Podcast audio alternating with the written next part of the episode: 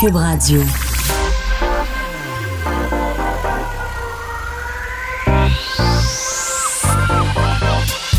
Même l'été, le midi, faut rester informé.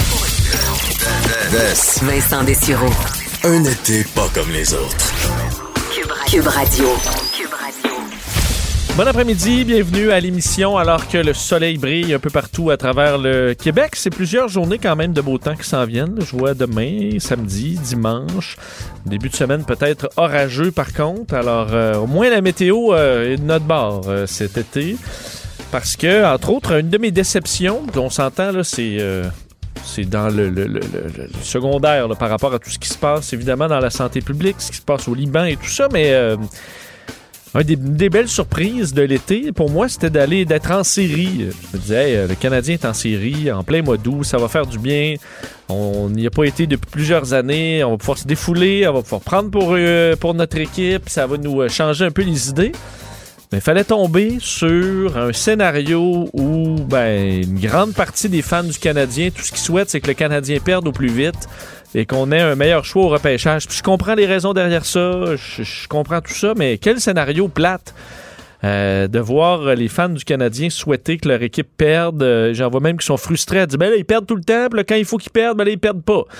Ben là, euh, c'est un peu déprimant comme euh, scénario, alors qu'hier, le Canadien a fait un solide match, a battu les Pingouins, bat une équipe plus forte euh, dans cette série donc qui est menée par le Canadien maintenant 2 à 1. Alors c'est ce sera l'élimination peut-être pour les, les Pingouins de Pittsburgh au prochain match. Évidemment, ça se peut très bien que les Pingouins rebondissent, ça se peut encore que les Canadiens perdent, il y a encore même beaucoup de chances que ça, ça se produise, mais c'est quand même plate. Là. Je dirais, on peut même pas en profiter. Peut-être qu'après, si le Canadien bat les Pingouins, on va pouvoir dire parfait. Là, ils l'auront pas la frenière, on va pouvoir juste profiter des séries, euh, en espérant que là, si c'est le cas, ça dure plus longtemps. Mais euh, c'est un peu dommage qu'on puisse pas profiter à plein des, euh, des séries alors que plusieurs se sont mis des télévisions à l'extérieur. Euh, On peut écouter ça, euh, bon, que ce soit avec vos, vos amis en train autour d'un barbecue. Évidemment, pas plus que 10, pas plus que trois adresses, mais il y a moyen d'en profiter un peu. Et malheureusement, on a toujours ça en tête, dire bon, mais il me semble que ça profiterait à l'équipe sur le plus long terme d'avoir un meilleur choix au repêchage. En même temps, quelqu'un qu'on repêche 21e plutôt que 9 ou 8, euh, ça se peut qu'il ressorte meilleur dans euh, quelques années plus tard. Alors, euh, mais voilà, c'est ma déception un peu de, l'été en espérant qu'on puisse en profiter quand même pendant les, prochains matchs. Et j'avise, j'ai beaucoup de, beaucoup de messages comme quoi il y a des gens qui ont des problèmes.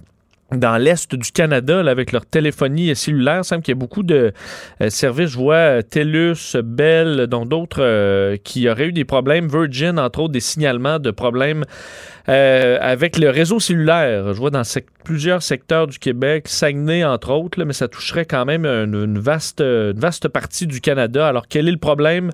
Euh, on n'a pas de détails encore, mais vous avez peut-être des problèmes cellulaires en ce moment. Et sachez que c'est normal, il semble qu'il y ait une partie de l'Est du Canada qui soit sous une panne importante présentement. Quand on aura des détails, on va vous en faire part. On va aller rejoindre tout de suite Sophie Durocher qui est en ligne. Salut Sophie, Bonjour Vincent. ça va bien? Moi, ça va très bien. Écoute, je continue ma- mon exploration du Québec. Je suis dans les Laurentides aujourd'hui. Ah, écoute, tu vas avoir fait une bonne tournée quand même. Oui, pas mal. Tu vas être dû pour t'acheter une roulotte, là, je pense. euh, toi et Richard, la saison prochaine. Avec Richard Martineau. Euh, oui, hein, quand même. Alors, les. euh, ben, écoute, profite, profite bien du, du- du Québec, surtout que, euh, on disait, la météo est de notre côté. euh, Absolument. depuis, depuis le début de l'été. Alors, s'il y a au moins une chose positive cette saison, ce sera ça. Mais évidemment, euh, la- la- l'actualité qui est beaucoup Oui. plus sombre et on commence avec ben, la situation à Beyrouth où c'est encore la consternation. Vous voyez, bon, Emmanuel Macron qui, qui s'est rendu dans les dernières heures dans une bain de foule. Est-ce que je trouve ça un peu tôt après, euh, les événements pour une visite politique? Mais bon, c'est toujours, euh, on voit clairement la colère chez euh, la population libanaise là-bas. Ben, écoute, euh, tu as tout à fait raison de poser la question de d'Emmanuel Macron. Est-ce que c'est de l'opportunisme politique? En même temps, écoute, il y a des liens quand même très, très, très étroits entre la France et le Liban. C'est quand même un ancien protectorat français. Et bon, pour avoir été vécu quand même quelques mois à Beyrouth, dont je t'en parlais hier, euh, la présence française est très, très importante euh, au, Liban et à Beyrouth en particulier. Donc, si tu veux, les liens sont quand même très étroits. Tu sais, c'est un peu un cas, excuse-moi d'utiliser l'expression, expression anglaise, mais damned if you do, damned if you don't. Mhm. Si la France avait fait aucun geste envers le Liban, il se le serait fait reprocher. Là, Emmanuel Macron va euh, au Liban, à Beyrouth, par euh, solidarité avec le peuple libanais, puis il se le fait reprocher aussi. Bon, je pense que c'est c'est Et- plus symbolique qu'autre chose. Mais écoute, ce qui ressort, en tout cas au cours des 24-48 dernières heures au Liban, c'est vraiment la colère de la population face à un gouvernement ou des fonctionnaires qui ont fermé les yeux sur une catastrophe annoncée. Pourquoi? Parce que cet euh, entreposage de, nitrate d'ammonium qui était là dans le port de Beyrouth depuis six ans, au fil des ans, euh, il y a eu régulièrement des gens qui ont tiré la sonnette d'alarme en disant on est assis sur une bombe et ce n'est qu'une question de temps avant que cette bombe-là explose. Et le, les médias britanniques, donc le Guardian, mais aussi l'agence de presse Reuters, ont retrouvé des, euh, traces, de- des documents euh, qui démontrent que, écoute, au fil des ans, entre autres, le directeur général des douanes libanaises ont, euh, à six reprises différentes, envoyé des documents au système judiciaire libanais pour dire, écoutez, on est assis devant, euh, euh, on est assis sur une bombe euh, qui, peut exploser n'importe quand. Et pas plus tard qu'il y a six mois, il y a des inspecteurs, une équipe d'inspecteurs qui s'est rendue sur place devant cet entrepôt de nitrate d'ammonium. Et écoute, ce qu'ils ont dit, c'est terrifiant. Ils ont dit, si on ne déplace pas ce nitrate d'a- d'ammonium, Beyrouth va exploser. Ça donne froid dans le dos, Vincent. Donc, c'est vraiment euh, clairement les, euh, ben, les experts et les gens du port qui, euh, qui, qui avaient av- avisé depuis longtemps. Et je sais qu'il y en a certains dans le port qui ont été assignés à résidence là, parce les, on- le, le gouvernement très rapidement a voulu les pointer du doigt alors que eux sonnaient l'alarme Ben depuis oui. longtemps. Absolument. Puis écoute, dans la vie, euh, tu sais, tu as des choses qui sont de ce qu'on appelle, encore une fois, je vais utiliser une expression anglaise, mais tu sais, act of God. Tu sais, des choses qu'on peut pas prévoir, euh, les tornades, des ouragans, des Un tsunami, tsunamis, des ouais. choses. Tu sais, c'est- c'est excessivement destructeur, mais tu dis, il n'y a rien qu'on pouvait faire pour prévenir ça, un tremblement de terre, bon, toutes sortes de, de choses. Mais quand arrive une catastrophe comme ce qui est arrivé euh, il, y a quelques, il y a quelques jours à Beyrouth, et que tu te dis, il y a des gens depuis six ans qui disaient attention, ça s'en vient, attention, ça s'en vient, attention, il faut, euh, il faut euh, mieux protéger ça, il faut déplacer ça. Et en plus, quand tu sais que cet entreposage de, de nitrate d'ammonium était à quelques mètres seulement d'une zone habitée, d'une zone résidentielle, et en plus un des quartiers les plus vibrants de Beyrouth, avec des galeries d'art, des restaurants, des, je veux dire, c'est vraiment le cœur de Beyrouth qui a été atteint là. Et donc, quand tu vois l'inaction de, de, de, ces, de ces responsables qui n'ont rien fait, qui ont fermé les yeux en disant ah bah c'est pas grave, puis que le résultat six ans plus tard, c'est qu'il y a des centaines de morts, des milliers de blessés, des centaines de milliers de sans-abri, une économie qui est, qui, est, qui est vraiment en péril pour des années à venir. C'est d'autant plus frustrant que tu dis il aurait suffi il y a six ans qu'on fasse les mesures appropriées et cette catastrophe-là n'aurait pas eu lieu. C'est, je, je comprends Et- les Libanais d'être en tabarouette aujourd'hui. Et de ne pas avoir confiance, évidemment, à l'enquête. C'est pourquoi, peut-être, euh, on entendait hier, euh, bon, j'ai parlé avec une résidence de Beyrouth qui disait Venez chez nous, là, parce que. Alors, c'est pour ça qu'on on comprend que des politiciens vont devoir se rendre eux-mêmes parce qu'il n'y a, pas- y a pas confiance aux, aux gens en place.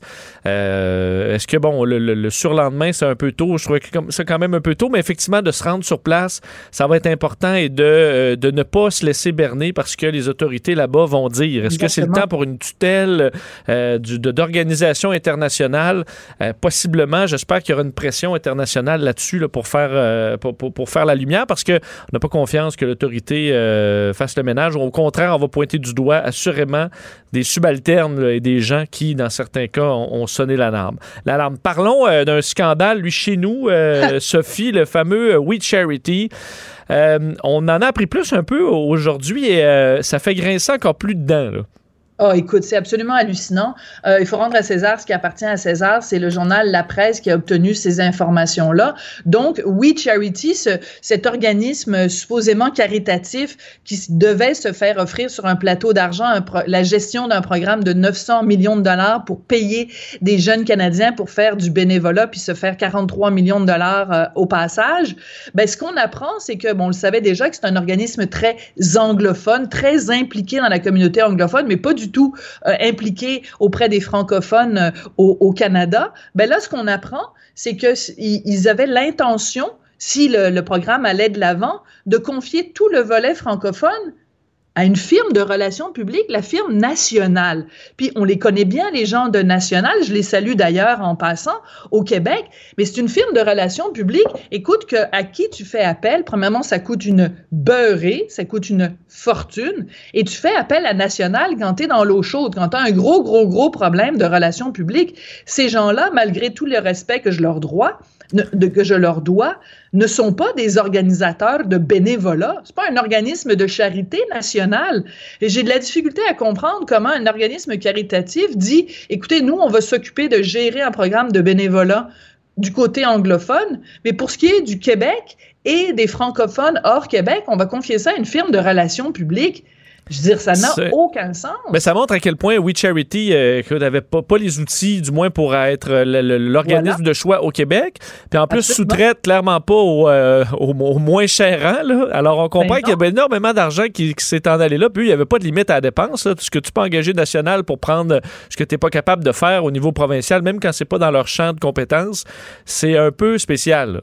Ben, c'est très spécial parce que, mettons, s'ils avaient dit, je te donne un exemple comme ça, s'ils avaient dit, on va confier ça, mettons, à Centraide ou, tu sais, d'autres organismes qui sont habitués de faire du caritatif, ben, peut-être qu'on aurait dit, ben, oui, OK, on peut le comprendre, ça a du sens. Mais ça dit, ça dit plusieurs choses quand même, ce qu'on apprend ce matin. Ça dit, premièrement, que au Canada, en ce moment, la priorité, c'est les anglophones. Puis, tu sais, à un moment donné, il y a quelqu'un qui se réveille en disant Hey, il y, a aussi des francophones au pays, il faudrait peut-être prévoir quelque chose pour eux. Mais c'est comme une pensée qui arrive après. Tu comprends?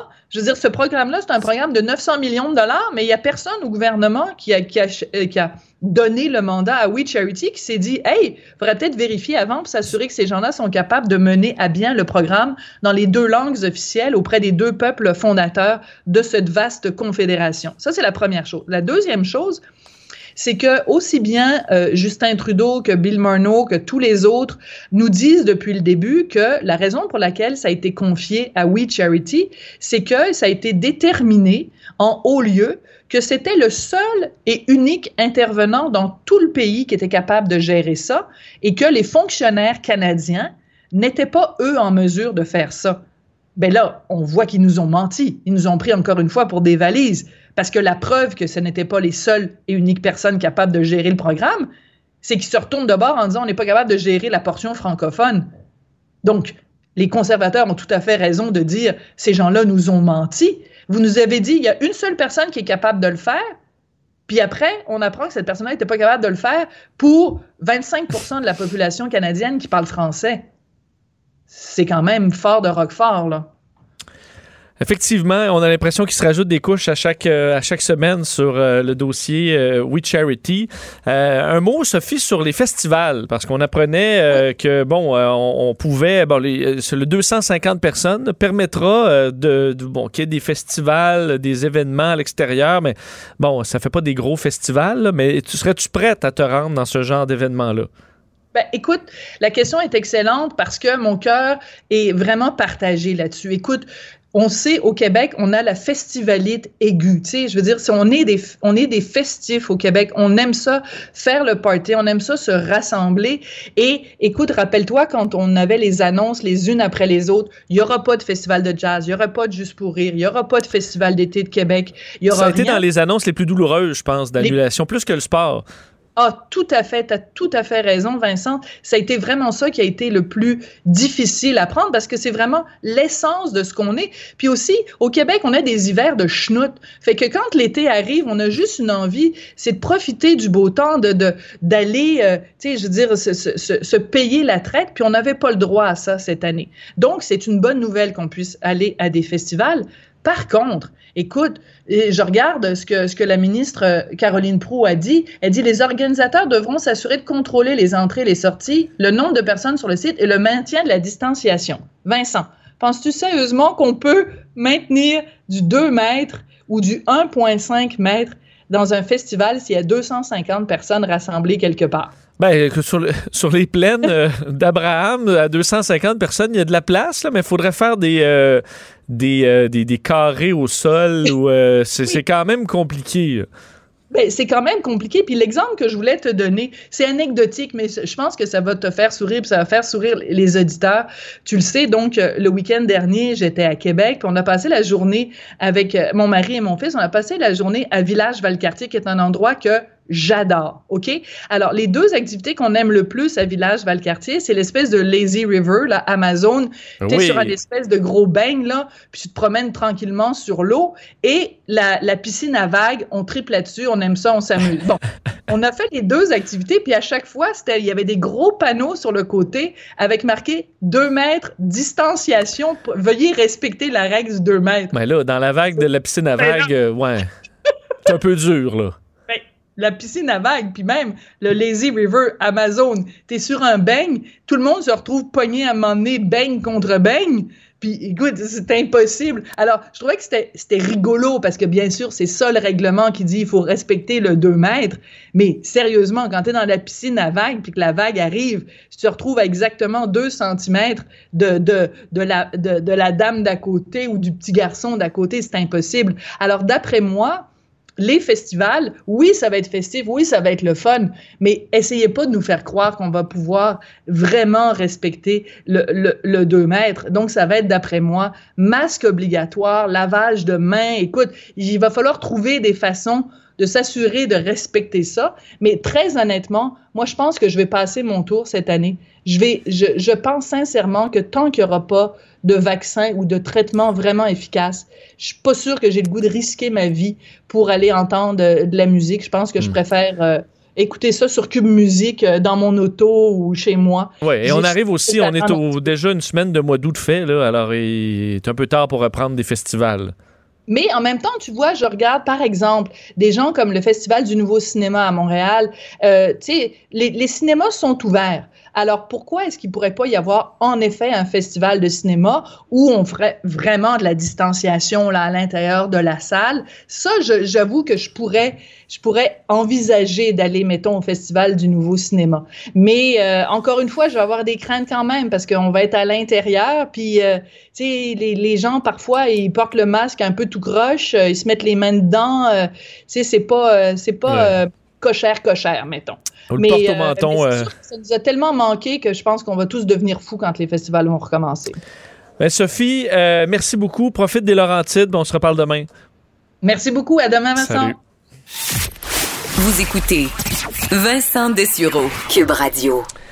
Évidemment, euh, les images de Beyrouth euh, dans les derniers jours euh, nous ont montré une ville dévastée par une explosion, bon, comme on a rarement vu dans l'histoire, mais il y a évidemment des, des moments dans l'histoire où on a vu encore plus importante destruction euh, en raison euh, d'une explosion. évidemment, il y a les deux explosions euh, atomiques de Hiroshima et Nagasaki. Aujourd'hui, c'est le 75e anniversaire de cette explosion si destructrice qui a fait environ 140 000 morts à Hiroshima. C'était donc le 6 août 1945, un bombardier B-29 américain qui larguait pour la première fois une bombe atomique sur Hiroshima, donc dans l'ouest du Japon trois jours plus tard, euh, ça se reproduisait cette fois sur euh, Nagasaki et ben, quelques jours plus tard, euh, ça bon, amenait la fin de la Deuxième Guerre mondiale, l'empereur Hirohito qui annonçait la capitulation du, du Japon. Évidemment,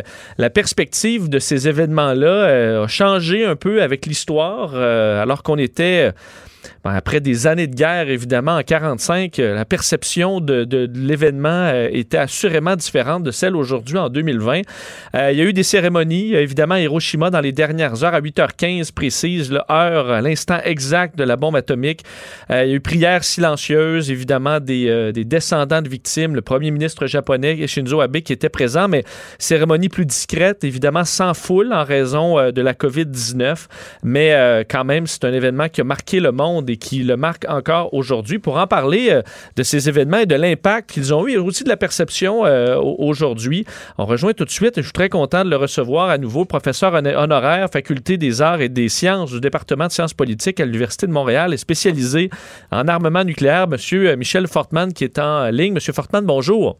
Bonjour, M. Dessureau. Euh, Est-ce que je me trompe en disant que c'est l'analyse qu'on en fait de cette euh, bombe euh, si destructrice d'Hiroshima a évolué beaucoup depuis 1945 dans la population en général?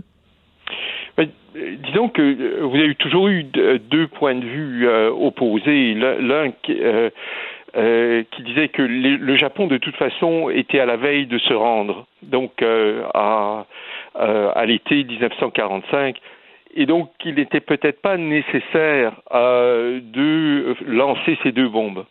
Okay. Euh, L'autre opinion, qui est celle officielle, celle des États-Unis, celle du, président Truman à l'époque, était que euh, donc ces, deux explosions avaient pour but d'arrêter la, guerre euh, avant que les États-Unis soient obligés d'envahir euh, de façon terrestre le, Japon. Donc, euh, ce qui aurait et ça c'est l'hypothèse officielle, aurait coûté beaucoup plus cher en hommes, en matériel, etc. Donc euh, Truman, d'une façon un peu, si vous voulez, ironique, a dit, euh, ce faisant, j'ai épargné des vies humaines, à la fois des Japonais, mais aussi qui étaient prêts à se battre jusqu'au bout. Parce que si vous prenez euh, les derniers combats avant qu'on en arrive là, en fait, la prise de d'Iwo Jima, de Okinawa, donc les îles qui étaient proches du Japon, c'était des, des, combats extrêmement sanglants qui ont coûté très très cher à la fois aux Américains et, surtout euh, surtout aux Japonais. Donc si on si on s'attendait à une résistance qui était équivalente euh, euh par un débarquement au, au Japon. Donc, c'était peut-être une, une, la chose à faire, même si elle était coûteuse en quelque sorte. Est-ce que les, les, spécialistes comme vous, euh, disons, euh, l'histoire, l'analyse de, de, des, des, événements euh, à, à, froid après vous, vous permet d'arriver à une, une, réponse sur quel côté euh, bon, la, la, vérité se place? Est-ce que c'était nécessaire d'utiliser la bombe à l'époque? Non, je pense que les, les, deux, les deux opinions demeurent. Euh, si vous voulez, euh, euh, ce qu'il faut, ce dont il faut se rendre compte, c'est que l'arme nucléaire euh, s'est révélée à ce moment-là, en fait, moins, en fait, je dirais, une arme euh, vraiment, véritablement militaire qu'une arme de terreur qui ciblait des civils. Et ça, c'est vraiment le côté le plus, euh, le plus horrible. C'est-à-dire que vous ciblez, dans, le cas de Nagasaki et d'Hiroshima, on ne ciblait pas euh, des, installations militaires importantes, mais c'était vraiment des euh, communautés urbaines. Et les principales victimes, c'était des femmes, des enfants, donc des, gens âgés, et non pas nécessairement des, des soldats. Et ça se dénonce véritablement, en fait, c'est peut-être euh, ce qu'il faut, ce dont il faut se souvenir, euh, c'est que l'arme nucléaire n'est pas une arme comme une autre. C'est une arme de destruction massive, c'est une arme de, euh, de terreur. Et euh, ce que ça, les destructions, les chiffres que vous mentionnez tout à l'heure en termes de nombre de morts, etc., nous rappelle aussi que l'arme nucléaire et les armes modernes dont on dispose, dispose actuellement, qui sont des armes à, hydrogène, sont encore, après 75 ans, les armes les plus destructrices dont on dispose. Donc ça, c'est des, leçons, des leçons à tirer. Peu importe le fait de savoir que Truman avait raison ou non. Est-ce qu'il euh, y avait aussi une, un désir de démonstration de force euh, face aux, euh, aux, Soviétiques qui était, euh, bon, on veut, veut pas qu'on voyait déjà peut-être à la fin de la guerre comme étant un futur adversaire des États-Unis? Est-ce que ça aurait pu pousser vers l'utilisation de la bombe également, alors qu'il y avait une course à, on pense au projet Manhattan gigantesque aux États-Unis, une course à l'arme atomique? Est-ce qu'il y avait un désir aussi de montrer que la technologie était, était maintenant efficace? Oui, absolument. C'est-à-dire qu'il y avait un souhait de démonstration et le, le public cible dans ce cas-là, c'était euh, le gouvernement euh, soviétique et particulièrement euh, Staline, qui en fait était informé déjà auparavant par les espions qu'il avait euh, dans le cadre du projet Manhattan euh, de ce qui se passait aux États-Unis. Donc pour Staline, ça n'a pas été véritablement une surprise, euh, mais évidemment la démonstration des effets de l'arme a amené les Russes à accélérer leur projet Manhattan à eux, en quelque sorte, qui fait que quatre ans après, donc à peine quatre ans après le Hiroshima, les Russes pouvaient faire détonner leur première arme nucléaire. Donc ça c'était le départ d'une course aux armements qui ne s'est arrêté finalement qu'à la fin de, de, la guerre froide, donc en 1990, course aux armements au cours de laquelle, en fait, les deux protagonistes ont accumulé, euh, à un moment donné, c'était comme 60 000 euh, armes nucléaires, donc de quoi faire exploser la planète plusieurs fois. Euh, évidemment, dans trois jours, on soulignera les 75 ans là, de la bombe euh, à Nagasaki. Est-ce que oui. c'était euh, c'était nécessaire cette deuxième bombe? Est-ce qu'on aurait pu donner un peu plus de temps aux, aux Japonais ou il fallait vraiment les prendre de, de vitesse euh, bon, aux yeux du gouvernement américain à cette époque-là? Ben, si vous voulez, les deux bombes étaient à, à ce moment-là la totalité de l'arsenal américain. Mais le, but était de tenter de montrer ou de convaincre les Japonais qu'il euh, y en avait d'autres. Et donc, après la deuxième bombe, il y en aurait une troisième ou une quatrième. Vous voyez, donc, euh, plutôt que de faire simplement une démonstration. Euh, est-ce que est-ce que cette logique tient? Euh, certains vont dire, par exemple, que les Japonais étaient déjà, donc à l'été euh, 1945, étaient déjà sur le point euh, de, disons, de donner leur audition, de se rendre ou d'arrêter les frais. on, on, ne saura jamais, en fait, effectivement, qu'est-ce qu'il en est. On a vu évidemment à Beyrouth dans les derniers jours ce qu'une bombe de forte puissance peut faire à, une ville. Évidemment, dans le cas de Little Boy, cette, cette bombe américaine, c'était encore beaucoup plus puissant. Euh, Décrivez-nous un peu la, la, la, destruction, euh, la rapidité, à quel point on a pu raser une ville avec cette, cette bombe il y a 75 ans aujourd'hui. Euh, donc, il faut, faut, se rendre compte que c'était les, premières générations de bombes, donc euh, qui sont beaucoup moins puissantes, euh, une centaine de fois moins puissantes que les armes modernes dont euh, les Américains et les Russes disposent actuellement dans leur dans l'arsenal. Mais euh, ceci représentait quand même, si vous voulez, en, en termes d'équivalent d'explosifs conventionnels, pour la bombe de Hiroshima, il s'agissait de 14 à 15 kilotonnes, c'est-à-dire 15 000 tonnes d'explosifs conventionnels qui explosent d'un coup. Okay euh, et pour la, euh, la bombe de Nagasaki, il s'agissait de 21 euh, kilotonnes, environ donc 20 000 tonnes de, d'explosifs de, conventionnels. Les, bombes modernes actuelles se calculent en centaines de kilotonnes, sinon en mégatonnes, c'est-à-dire en millions de tonnes euh, d'explosifs conventionnels. C'est pour vous donner une idée. Donc, euh, euh, c'était des pétards mais, euh, par rapport à ce qu'on a aujourd'hui. Et cependant, le, le, rayon de destruction, euh, par exemple à Hiroshima, était d'environ 4 kilomètres. D'ailleurs, tout a été détruit. La, la, ville a été complètement rasée sur, sur 4, 4 kilomètres, avec euh, environ, euh, je dirais, 60 000 morts immédiats, euh, 60 à 70 000 morts, euh, 60 à 70 000 blessés. Donc, et en tout, euh, à la fin de l'année, on comptait environ 150 000 morts. Donc des suites, c'est des conséquences des blessés donc qui ont qui sont décédés euh, par la suite. Donc c'est euh, énorme. Et une seule bombe. Hein. Donc euh, si vous comparez avec des bombardements comme ceux par exemple de Tokyo, qui ont fait peut-être plus de morts, mais qui ont demandé à ce moment-là littéralement en fait des, des, centaines de bombardiers, sinon des milliers de bombardiers et des milliers de bombes. Euh, donc dans ce cas-là, il s'agissait d'une seule bombe.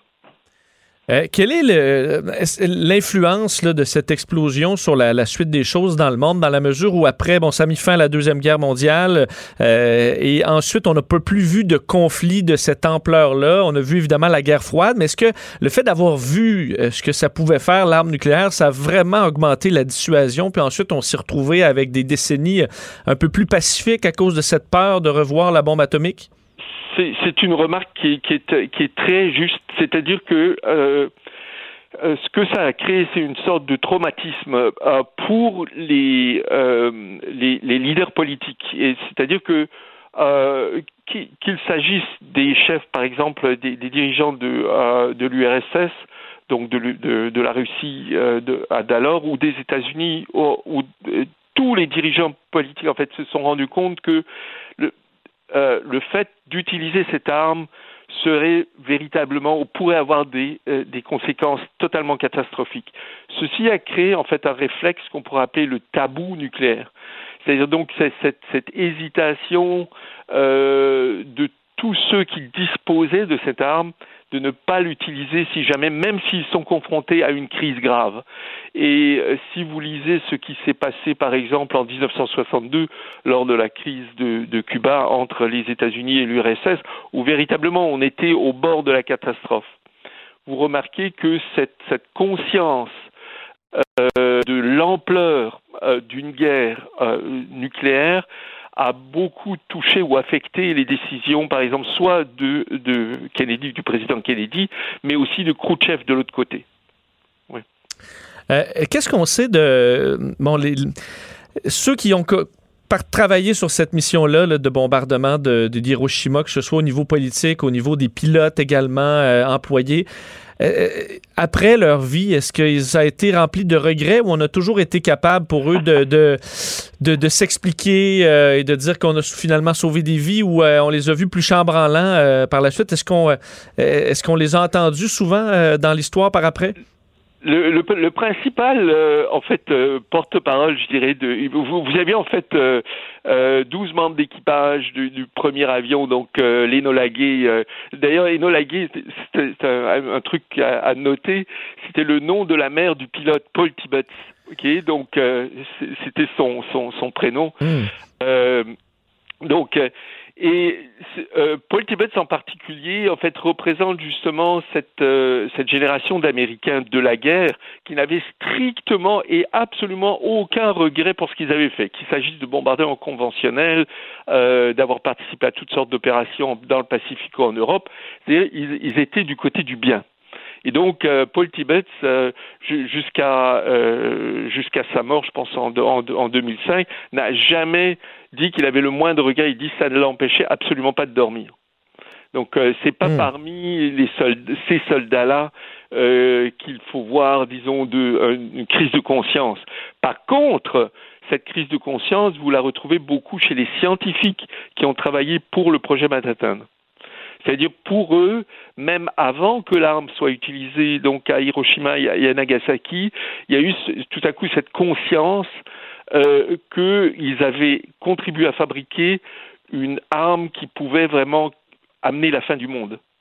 Et c'est en fait ce que Robert Oppenheimer, qui était un des, pères du projet euh, Manhattan, donc qui dirigeait les laboratoires en particulier de, de Los Alamos, a dit.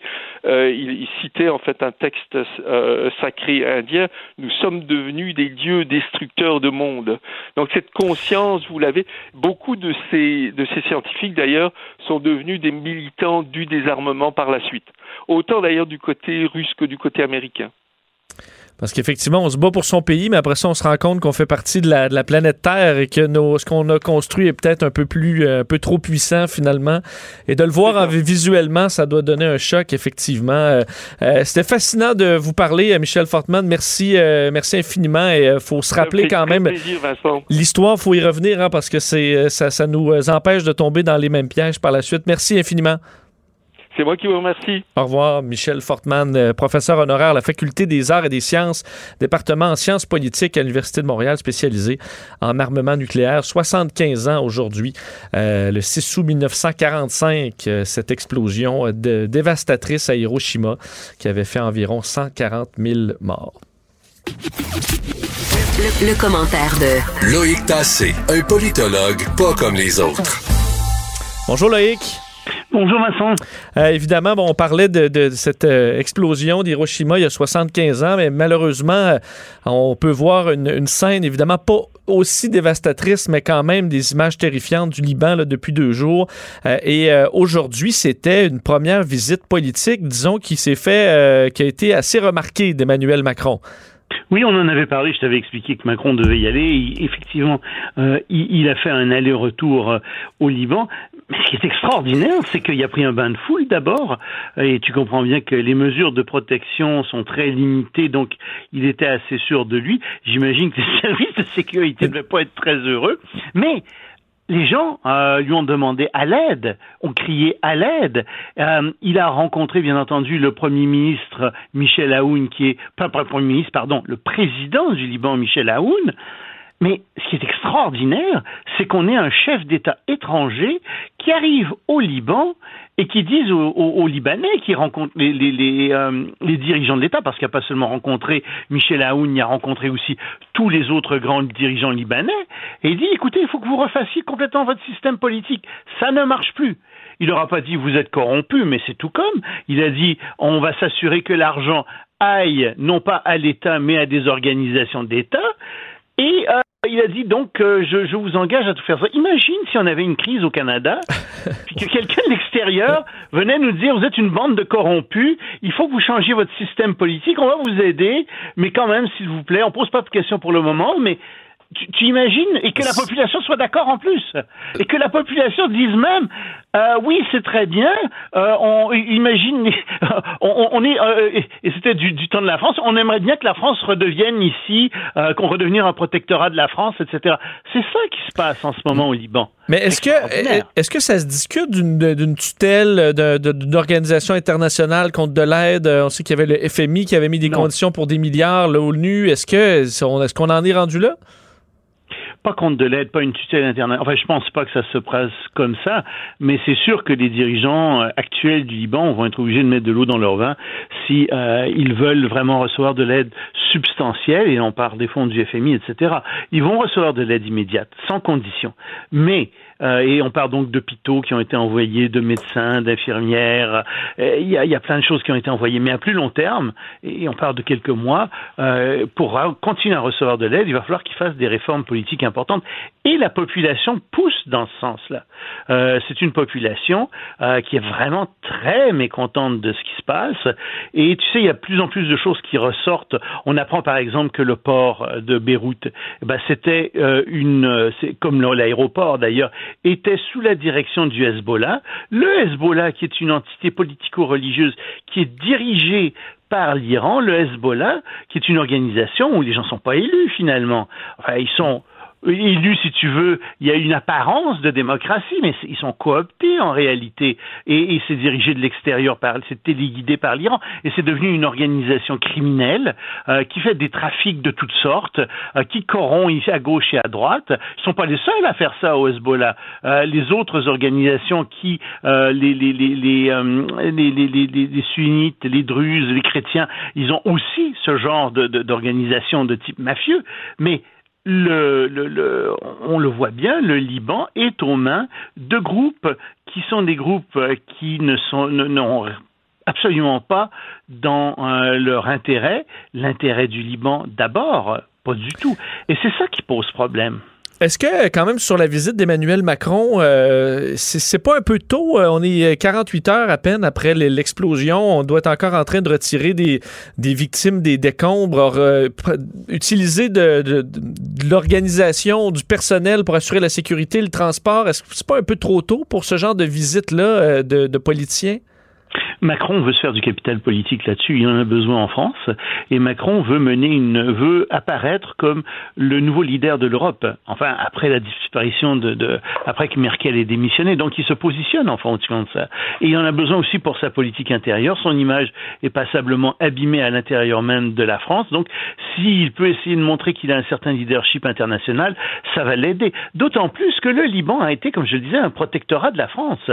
Euh, et donc, euh, c'est important pour la France d'être présente, de montrer qu'elle reste présente, parce que la France est très proche d'autres pays, par exemple des pays d'Afrique de l'Ouest. Donc euh, il y a tout un effet d'exemplarité ici euh, qui, est très très important pour la France. Donc oui, c'est tôt, mais ça se comprend étant donné euh, l'agenda politique de Macron et étant donné l'image rassurante que le gouvernement français veut propager à l'extérieur de la France. Allons aux États-Unis un peu, Loïc. Euh, quand même, c'est très rare qu'on voit des gens, euh, fait des organisations, des États, des politiciens s'attaquer à la NRA qui est toute puissante euh, aux États-Unis. Et là, l'État de New York qui veut carrément dissoudre la NRA. Oui, la National Rifle Association, qui donc est l'organisation qui protège les intérêts euh, des, gens qui possèdent de, l'armement aux États-Unis, mais aussi et surtout des fabricants d'armement. Et cette association a été souvent attaquée, en particulier par les démocrates, par toutes sortes de groupes euh, d'intérêts à l'intérieur des États-Unis qui les accusent, comme tout le monde le sait, euh, d'être une, enfin, qui accusent la NRA et leur politique très pro-armement d'être une des causes de tous les massacres qu'on voit aux États-Unis. La NRA est effectivement intouchable parce qu'elle jouit de l'appui non seulement de la très vaste majorité des élus républicains, mais aussi d'élus démocrates, parce qu'elle finance des campagnes énormément. Donc, elle est, si tu veux, politiquement intouchable. Mais l'État de New York, en effet, a peut-être trouvé un angle d'attaque très intéressant, un nouvel angle d'attaque. Euh, L'État de New York dit que cette association est corrompue à l'os. Et ils en veulent pour preuve qu'en 2015, l'association faisait un surplus de presque 28 millions de dollars américains et que euh, quelques années plus tard, en 2018, ils avaient un déficit de 36 millions de dollars américains.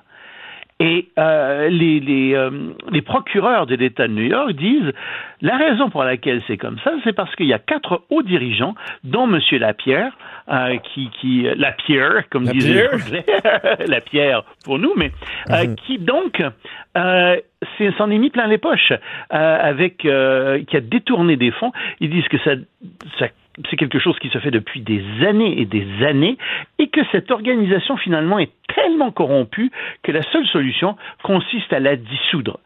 Attention, si jamais la NRA est dissolue, ça ne veut pas dire qu'il n'y aura pas une nouvelle NRA qui va renaître ailleurs. Au contraire, je pense que ça va arriver parce que les fabricants d'armes ont intérêt à ce que ça se fasse aux États-Unis et je pense que euh, au mieux, si tu veux, ce sera une, courte victoire. Oui, euh, c'est pas un bon temps pour la NRA pour disparaître parce qu'il est fort probable qu'aux prochaines élections, euh, les démocrates soient majoritaires dans les deux chambres et qu'il y ait des lois euh, très dures contre l'armement qui soient passées aux États-Unis mais il va probablement y avoir une autre euh, organisation qui va renaître des centres de la NRA si jamais la NRA finit par être dissoute.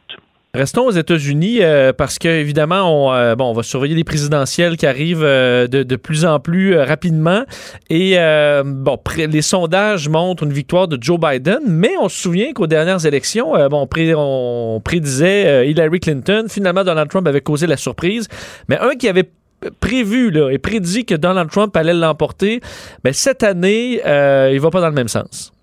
Oui, c'est un professeur d'histoire, euh, Leachman, euh, qui, M. Leachman, qui euh, a prédit, qui, a prédit toutes les, avec correctement le résultat de toutes les élections depuis plus de 50 ans aux États-Unis.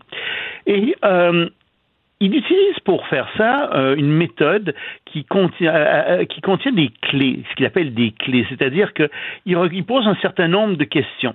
Et s'il y a six clés qui sont négatives, à ce moment-là, il dit assurément, sur les 13, s'il y en a six qui sont négatives, assurément, à ce moment-là, le président qui est au pouvoir va perdre ses prochaines élections et c'est quelqu'un qui va le remplacer. Alors, parmi les choses qui trouvent euh, très, très dommageables pour Trump, il y a les scandales politiques. C'est sa clé favorite. Il y a vraiment beaucoup de scandales en ce moment et ça, ça va faire très mal à Trump. Il y a des problèmes de, manifestants un peu partout à travers les États-Unis. Ça aussi, c'est négatif pour Trump. Il a perdu l'appui dans une des deux chambres, dans la chambre, enfin, pas au Sénat, mais dans, dans, dans la chambre des représentants. Ça aussi, c'est négatif. Euh, il n'y a pas eu de succès majeur euh, à l'intérieur même des États-Unis. Ça, c'est aussi c'est un facteur négatif. L'économie est faible, va pas très bien.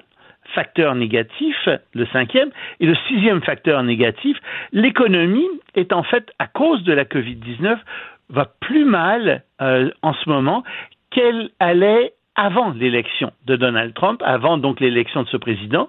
Donc ça aussi, c'est un facteur négatif. Et pour lui, c'est évident à ce moment-là que même a un certain nombre de facteurs positifs qui aident Trump, comme par exemple il n'y a pas eu de grandes défaites à l'étranger, euh, il n'y a pas non plus de, de véritable course à l'investiture à l'intérieur du Parti républicain, mais étant donné ces six clés négatives, pour lui, euh, il est évident que Trump va perdre euh, aux élections de novembre. Évidemment, c'est, euh, c'est, c'est, tout est souvent un peu différent avec Donald Trump, mais reste que ça, quand, euh, ça, ça, regarde quand même plutôt mal. D'ailleurs, on le voit dans le style de M. Trump qui, euh, qu'il est inquiet lui-même pour Oui, oui, les, les très, élections qu'il arrive. Euh, Loïc, je termine avec euh, cette histoire. Ben, évidemment, ça, ça en prend pas beaucoup pour alimenter les théories du complot euh, dans le monde, mais là, voilà qu'une virologue de Hong Kong prétend que la COVID-19 a été fabriquée dans des laboratoires de l'armée chinoise. Oui, je verse pas beaucoup dans les théories du complot et euh, il faut faire attention parce que effectivement, euh, c'est une personne qui dit ça. Il y en a d'autres qui en ont parlé. Hein. Il y a d'autres spécialistes qui ont dit que euh, la Covid-19 était de fabrication humaine et probablement fabriquée dans des laboratoires chinois. C'est pas euh, nécessairement des kidam, c'est des gens qui étaient parfois des virologues. Mais dans ce cas-ci, il s'agit de Madame Yan, Yan euh, Li Mang, plus précisément, qui a travaillé à l'école de santé publique de l'université de Hong Kong. Elle est virologue. Elle n'est plus à Hong Kong, elle est aux États-Unis. Et en, fait, elle avait déjà euh, parlé de ça au début de juillet, mais elle vient d'accorder euh, sur YouTube deux entrevues, les 2 et 5 août, et euh, c'est très intéressant ce qu'elle dit. D'abord, elle a travaillé dans des laboratoires, chinois. Elle connaît euh, les gens qui sont dans les virologues qui sont dans ces laboratoires, donc elle a une expérience de l'intérieur. Et pour elle, c'est clair que c'est un coronavirus qui appartient à l'armée chinoise. Et elle dit, je vais bientôt publier un rapport sur ce sujet. Elle a une équipe de recherche et vous allez voir, euh, ça va sortir. Je vais, je vais vous expliquer ce qui se passe. Et, et ce qu'elle dit, c'est qu'en fait, il y a à Wuhan euh, une dame qui s'appelle Madame Shi Zhengli. Et Madame Shi Zhengli, euh, on pourrait l'appeler Madame Chauve-souris. C'est comme ça qu'elle serait appelée dans le, milieu des, dans virologues parce qu'elle récolte partout des virus de chauve-souris. Et donc, en 2013, elle a récolté un virus de chauve-souris qui ressemble à 96% au virus qui, euh, qui affecte en ce moment euh, le, le, qu'on a maintenant. Et elle dit, attention, de ce virus-là, on a fait des manipulations, on a fait des manipulations, l'armée a fait des manipulations, il y a deux autres virus qui sont sortis, le ZC45 et le ZX21, et eux, ces deux, ces deux, euh, ces deux virus-là sont véritablement la colonne vertébrale de la COVID-19. Ça pourrait provenir très facilement d'un laboratoire de l'armée populaire de libération de Chine. Euh, quand on fait des manipulations en Chine de, virus, on fait, on crée beaucoup, elle n'a pas dit non, mais on crée énormément de souches, de sous-souches, etc. Et on les teste dans l'armée. On essaie de voir quelles sont les caractéristiques de ces souches. On essaie de faire en sorte de les rendre, dans l'armée, c'est le rôle de l'armée, de les rendre plus virulentes. Et donc, elle accuse ici euh, les Chinois d'avoir utilisé cette souche pour la rendre plus virulente. Et elle dit attention, l'Organisation mondiale de la santé est très complaisante avec la Chine. Il n'est même pas question dans les rapports préliminaires euh, d'enquête de ces deux virus, le ZC45 et le ZX21. Et pour elle, donc, euh, il y a vraiment euh, une possibilité que cette souche a été créée en laboratoire. Pour elle, c'est quelque chose qui paraît évident.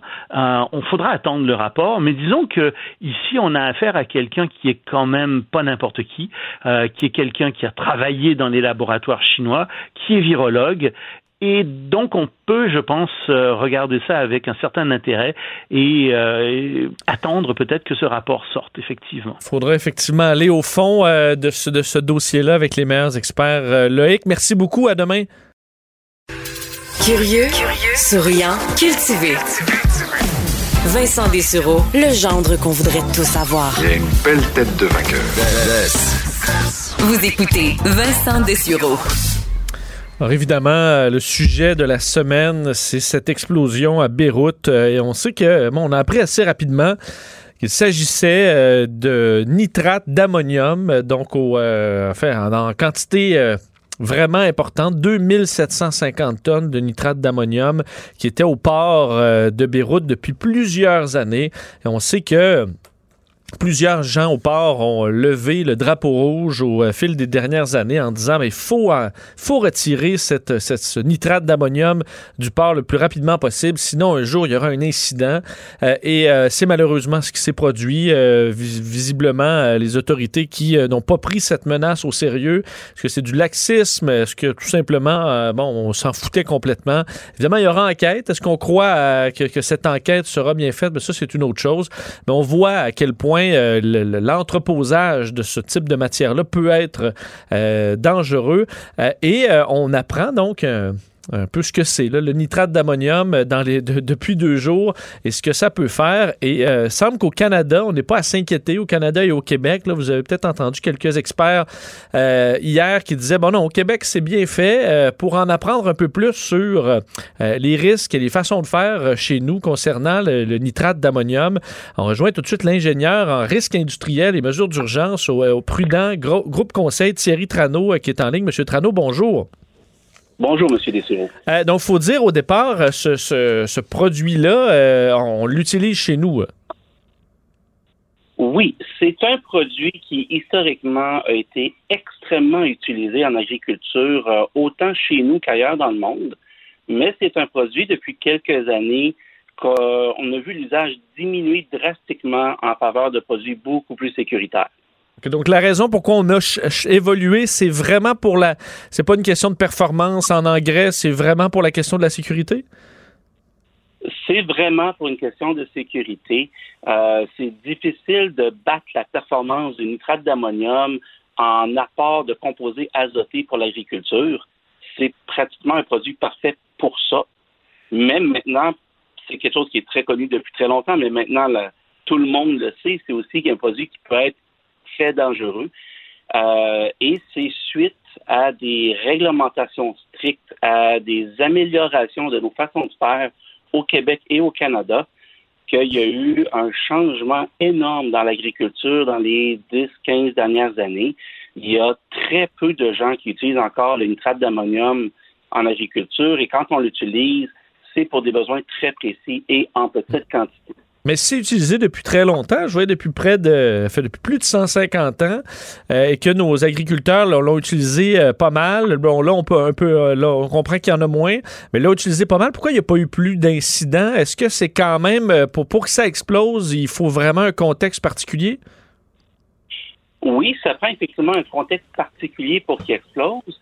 effectivement, ça fait 150 ans qu'on l'utilise en agriculture dans le monde et ça fait plus de 100 ans qu'on sait que ce produit-là est dangereux. C'est un des produits chimiques qui a été les plus étudiés, les mieux compris. On connaît comment ce produit-là se comporte et les réglementations au Québec et au Canada sont faites en fonction de ça, de façon à minimiser à la fois le risque qu'un incident arrive et de minimiser les conséquences si un risque arrive. Donc, des incidents, il y en a extrêmement peu chez nous avec ce produit-là, et quand il y en a un, les conséquences sont très localisées et de faible envergure. Bon, comment euh, quelqu'un qui, utilise ça euh, présentement, euh, donc il a une série de, règles à respecter, mais on comprend que suffit pas d'une étincelle pour que la, montagne de nitrate explose. Non, on peut, si on veut, on peut prendre une allumette, la lancer dans le tas de nitrate. les chances sont qu'il n'arrivera rien, mais le risque zéro n'existe pas. Euh, on peut minimiser le risque, on peut minimiser les conséquences. C'est à ça à quoi on s'emploie le plus possible, autant en ingénierie de toutes sortes qu'en réglementation. Euh, il y a des règles très strictes sur le type d'entreposage qu'on peut faire, sur la quantité maximale qu'on peut avoir par entrepôt, sur les distances minimales entre les entrepôts, sur les distances entre ces entrepôts-là et des résidences, des lieux habités. Et quand on respecte tout ça, y compris le type de bâtiment pour l'entrepôt, euh, atteindre les conditions qui deviennent dangereuses est premièrement très difficile. Et deuxièmement, une fois que ces conditions-là sont atteintes, il devient assez facile, si je peux exprimer ici, de, de s'en sortir avant même d'avoir une conséquence désastreuse. Donc, chez nous, parce que là, on parle de presque 3000 tonnes euh, à, Beyrouth, euh, tout près du, centre-ville. Euh, nos plus gros entrepôts au, Québec sont, donc beaucoup plus petits et beaucoup plus sécuritaires? Au Québec, la quantité maximale qu'on peut entreposer à un même endroit, c'est 135 tonnes de nitrate d'ammonium. Donc, c'est 20 fois moins, là. C'est 20 fois moins. Je dirais même plus, euh, on peut se renseigner facilement avec Statistique Canada de nos jours. Il se manufacture au Canada, au total, sur un an, tout lieu de manufacture confondu au pays, moins de 2000 tonnes métriques par année de nitrate d'ammonium. Si on regarde euh, un entrepôt de 135 tonnes, on est dans un facteur 20 de ce qui a explosé à Beyrouth. Euh, quand on sait qu'une explosion, c'est en fonction du cube de la quantité, on se retrouve à être 8000 euh, fois moins à risque, juste avec cette très simple mesure de limiter la quantité à un même endroit. Si on ajoute toutes les autres mesures réglementaires et les mesures euh, que les gens prennent parce qu'on connaît le produit, à ce moment-là, le risque devient très acceptable et même les conséquences deviennent gérables lorsque ça arrive. Vous travaillez euh, chez, chez Prudent Groupe Conseil qui travaille justement aux efforts de bonne gestion des matières dangereuses parce qu'il n'y a pas que euh, ce, produit-là qui peut être dangereux. Est-ce que euh, au Canada et au Québec, on a, on a des angles morts à ce niveau-là, des réglementations qui devraient être faites rapidement dans, sur certains produits? Parce qu'il y a quand même une évolution dans ce qui est utilisé dans les, les industries où en général les autorités sont, sont toujours à jour dans la réglementation, es toujours du côté de la prudence? On est chanceux de vivre dans une société où la réglementation et euh, les ministères et tous les fonctionnaires fonctionnent en amont des incidents et non pas en réaction. On est chanceux de vivre dans une société où la prudence est toujours de mise. Euh, les règles de base et même les règles globales, euh, je reviens tout simplement à la loi sur les ingénieurs. Tout entrepôt de matières dangereuses doit être approuvé côté ingénierie et la loi sur les ingénieurs exige que l'ingénieur tienne compte dans ses travaux de tout impact qu'il pourrait y avoir sur la santé, la vie, la propriété et l'environnement. Donc, juste en mettant quelque chose d'aussi large que ça, on s'assure d'avoir un contrôle à la base en amont des incidents. Euh, la réglementation évolue régulièrement.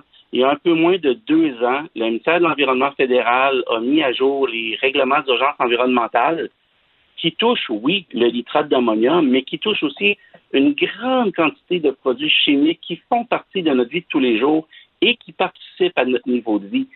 Et ça resserre énormément les exigences en tant qu'études de risque, études de conséquences et plans de mesures d'urgence pour des centaines de produits d'importance à notre société. En resserrant tout ça, on évolue tous les jours, tous les ans, les réglementations évoluent vers un risque moindre, donc vers une société de plus en plus sécuritaire, tout en préservant notre niveau de vie. Pensez-vous que dans les pays où la réglementation est plus, euh, plus laxiste, il y aura un réveil à certains endroits à la suite de l'incident de cette semaine? Je l'espère sincèrement. Euh, on connaît bien les réglementations des pays occidentaux. On connaît bien les réglementations, évidemment, en Amérique du Nord, très pointues. Les réglementations dans d'autres contextes euh, peuvent ne pas être aussi strictes, euh, mais il faut, toujours regarder le contexte et où on se situe. Euh, malheureusement, j'ai pas l'angle nécessaire pour discuter de la réglementation dans des lieux comme Beyrouth ou comme en Chine, des choses comme ça. J'espère et j'appelle de tous mes voeux que les choses évoluent pour le mieux de ce côté-là. Ben, Monsieur Trano, c'est dit et merci de nous avoir euh, rassurés sur la situation euh, au Québec. Merci de nous avoir parlé. Ça me fait plaisir. Au revoir, Thierry Trano, ingénieur en risque industriel et euh, mesures d'urgence chez Prudent Groupe Conseil. Donc, l'entreprise le, dit bien. Et on comprend que chez nous, ben, c'est 150 à 200 tonnes, là, euh, les, plus gros entrepôts et des entrepôts très rarissimes au Québec là, de ces engrais azotés. Euh, et également, on, on, en voit moins. Là. Alors, ça a évolué. On va faire des mélanges avec d'autres produits qui sont moins dangereux. Alors, c'est une situation qui est pratiquement impossible au Québec. Ça, c'est une bonne nouvelle. Ça montre quand, quand même on chiale beaucoup sur notre gouvernement, on chiale beaucoup contre les fonctionnaires. mais on, a, ça nous permet quand même d'avoir une machine qui nous protège contre bien des, des drames comme celui-là. Vincent Dessureau. Il rend les affaires publiques tellement plus souriantes. Vous écoutez Vincent Dessureau. On est de retour et euh, au niveau du bilan euh, aujourd'hui euh, au Québec, ben, c'est assez stable, un bilan qu'on a vu dans les derniers jours, là, 633 nouveaux cas au Québec, mais zéro décès. Alors aujourd'hui, c'est une des des rares journées où on n'a aucun décès de, la COVID. Le total est donc de 60 133 personnes qui ont été infectées par la, COVID au Québec, 5 687 décès. Et on sait que ça euh, ça a eu un effet, la pandémie, euh, tout ce qui se passe sur la santé mentale de plusieurs personnes, plusieurs Québécois, plusieurs Canadiens et beaucoup de gens dans le monde. Et euh, un des, des, cas qui fait jaser aujourd'hui, c'est la, la, première dame, l'ancienne première dame des États-Unis, Michelle Obama, qui a affirmé souffrir d'une dépression légère en raison, entre autres, de la situation aux États-Unis, la pandémie, mais également tout le, dossier Black Lives Matter, le contexte politique et compagnie. Euh, elle a révélé à son podcast hier, là, un podcast qui s'appelle de Michelle Obama Podcast. le nom est assez, euh, bon, va de. Euh, et elle expliquait que je me réveille au milieu de la nuit avec des inquiétudes, une lourdeur en général et la période de la quarantaine qui l'a amené à se sentir trop, disons, dans un un gros bas au niveau de, l'humeur. Et évidemment, ben, c'est le cas pour beaucoup d'Américains. Puis on peut euh, transférer ces chiffres-là au Canada sans trop de problèmes. Euh, grand sondage aux États-Unis qui faisait état de qu'un Américain sur trois rapportait des symptômes de dépression, d'anxiété. C'est trois fois plus que euh, le taux qu'on avait rapporté à la moitié de l'année 2019. Alors, il y a à peine un an, c'était trois fois moins. évidemment, la distanciation sociale, les gens qui n'ont pas vu leur ami, pas vu leur famille et qui ont amené des problèmes de solitude pour plusieurs. Alors, euh, Michelle Obama qui amène quand même, une, quand une personnalité publique le fait, souvent ça, bon, ça en fait réagir certains, ça en amène d'autres à se rendre compte qu'ils ont peut-être un, problème.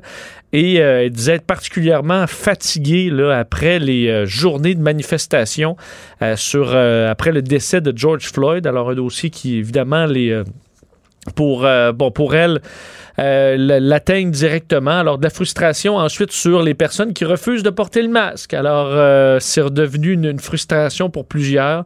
Et euh, je voyais d'ailleurs des messages dans les dernières heures sur Twitter d'une pharmacienne qui disait avoir confronté un patient de longue date, une pharmacienne de Montréal qui tweet aujourd'hui en disant euh, hier, crise et violence d'un patient que j'avais invité à récupérer sa commande à la porte vu qu'il ne voulait pas porter le masque. Donc, on s'entend, personne respecte même le fait qu'il ne veut pas porter de masque.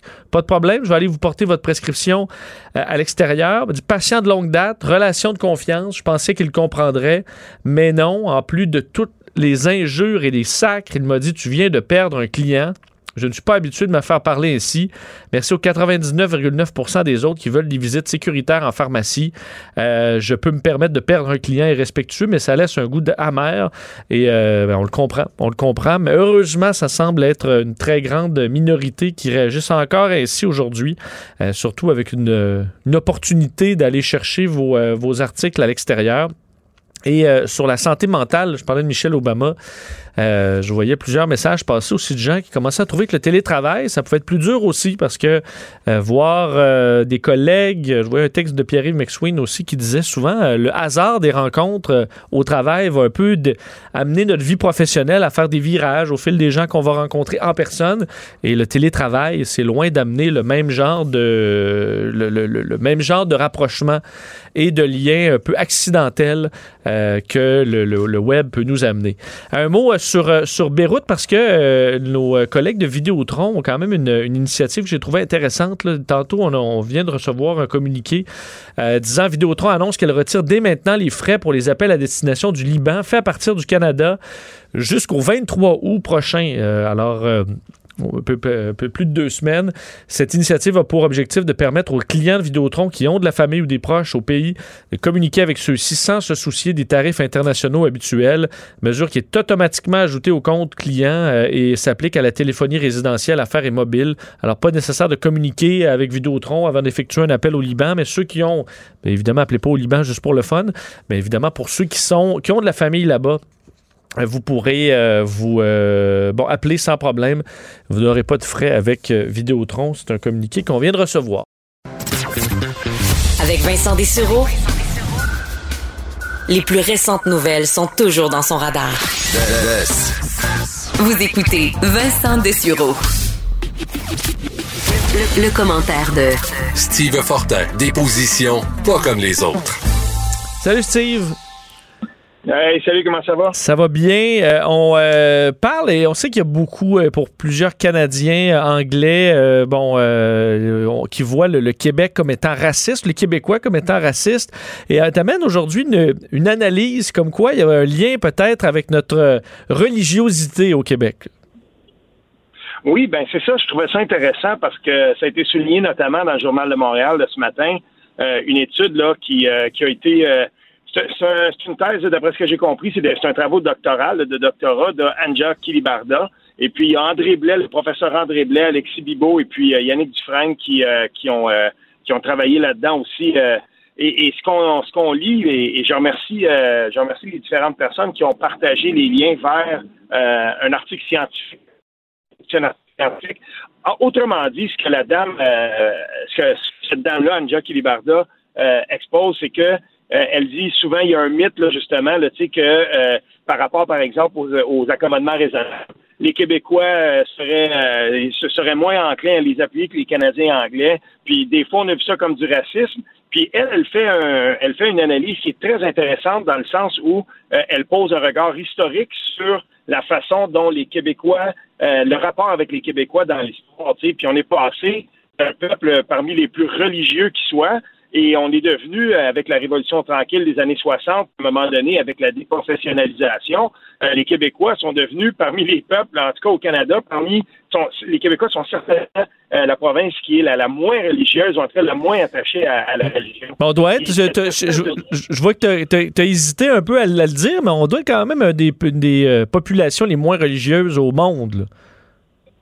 Ben, peut-être tout le monde, mais tu sais, il faut faire attention parce qu'on n'est pas la seule nation qui à un moment donné a eu un rapport trouble avec la ou un rapport en tout cas euh, peut-être un petit peu plus euh, détaché avec la religion parce que euh, je remarque par exemple je pense il pense un petit peu le, même et nous, je ne pas entré là-dedans tout de suite.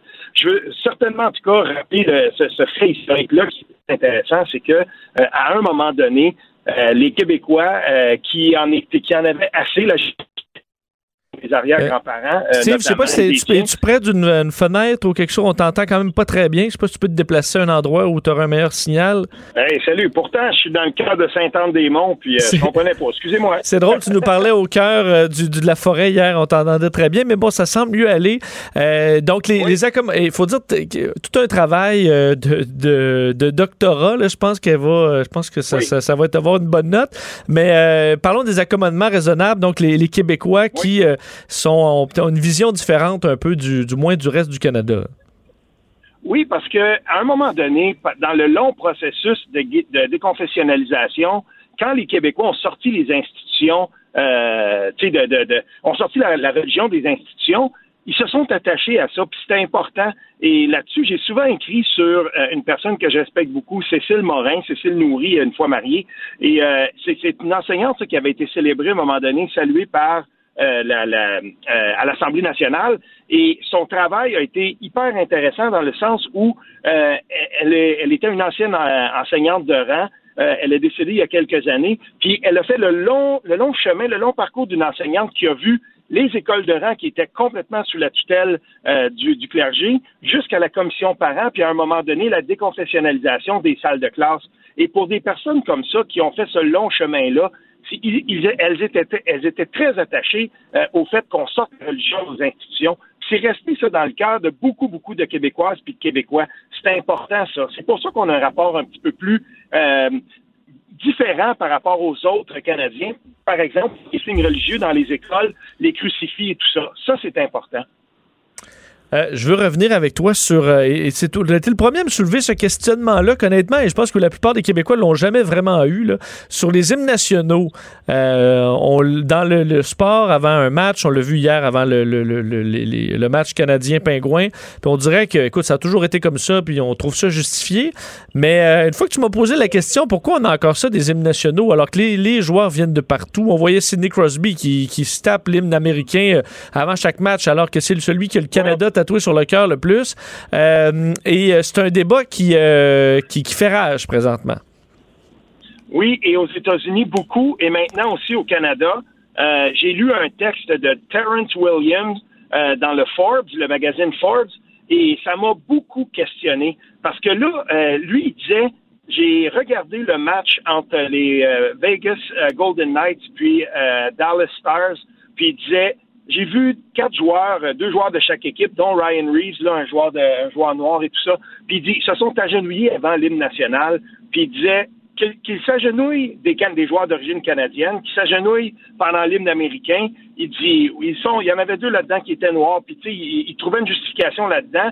Mais il s'est posé la question, pourquoi sont-ils demeurés genoux par terre pour l'hymne canadien, alors que lui disait, à mon sens, euh, la, la, la, situation policière puis tout ça euh, raciale n'est pas aussi explosive qu'aux États-Unis. Puis posait quand même une question intéressante. On l'a vu euh, d'un autre côté aussi quand il y a eu l'hymne national avant le premier match des Canadiens. Mais là, les gens disaient voyons donc, on célèbre la diversité, c'était juste en anglais et tout ça. Dans les faits, là, l'hymne national maintenant aux États-Unis, c'est devenu très politique. Je ne sais pas si tu écoutes le football, le, le, basketball des fois, Vincent, mais l'entraîneur des Spurs euh, euh, Greg Popovich, c'est un des plus populaires aux États-Unis. Puis lui, il n'a pas mis son genou à terre quand c'était le retour au jeu, mais il y avait un chandail qui était marqué dessus, tout en noir et, écrit en blanc, votez comme si votre vie en dépendait. Mais il était debout avec son masque et il y avait quelque chose là de très politique. Et dans le même article, le, chroniqueur dit de toute façon, maintenant, l'hymne national aux États-Unis et dans les sports euh, professionnels, c'est en train de devenir un happening politique, là où on, établit des, marqueurs, des marqueurs politiques. Et ça, lui, il avait un problème avec ça.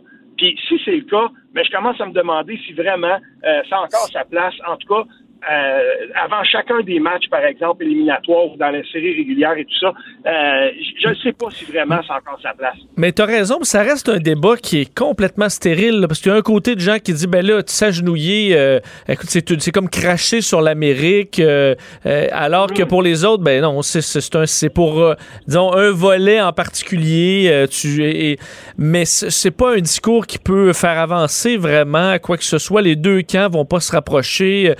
Une division politique comme il y en a énormément aux États-Unis euh, et qui fait pas avancer euh, grand-chose parce que là, en plus, ça met dans l'emballise les, les, ligues. On l'a vu même au, euh, dans la Ligue nationale de hockey, on se demandait ben là, pourquoi les gens se mettent pas à genoux. ça demeure un peu stérile là, et c'est qu'un symbole.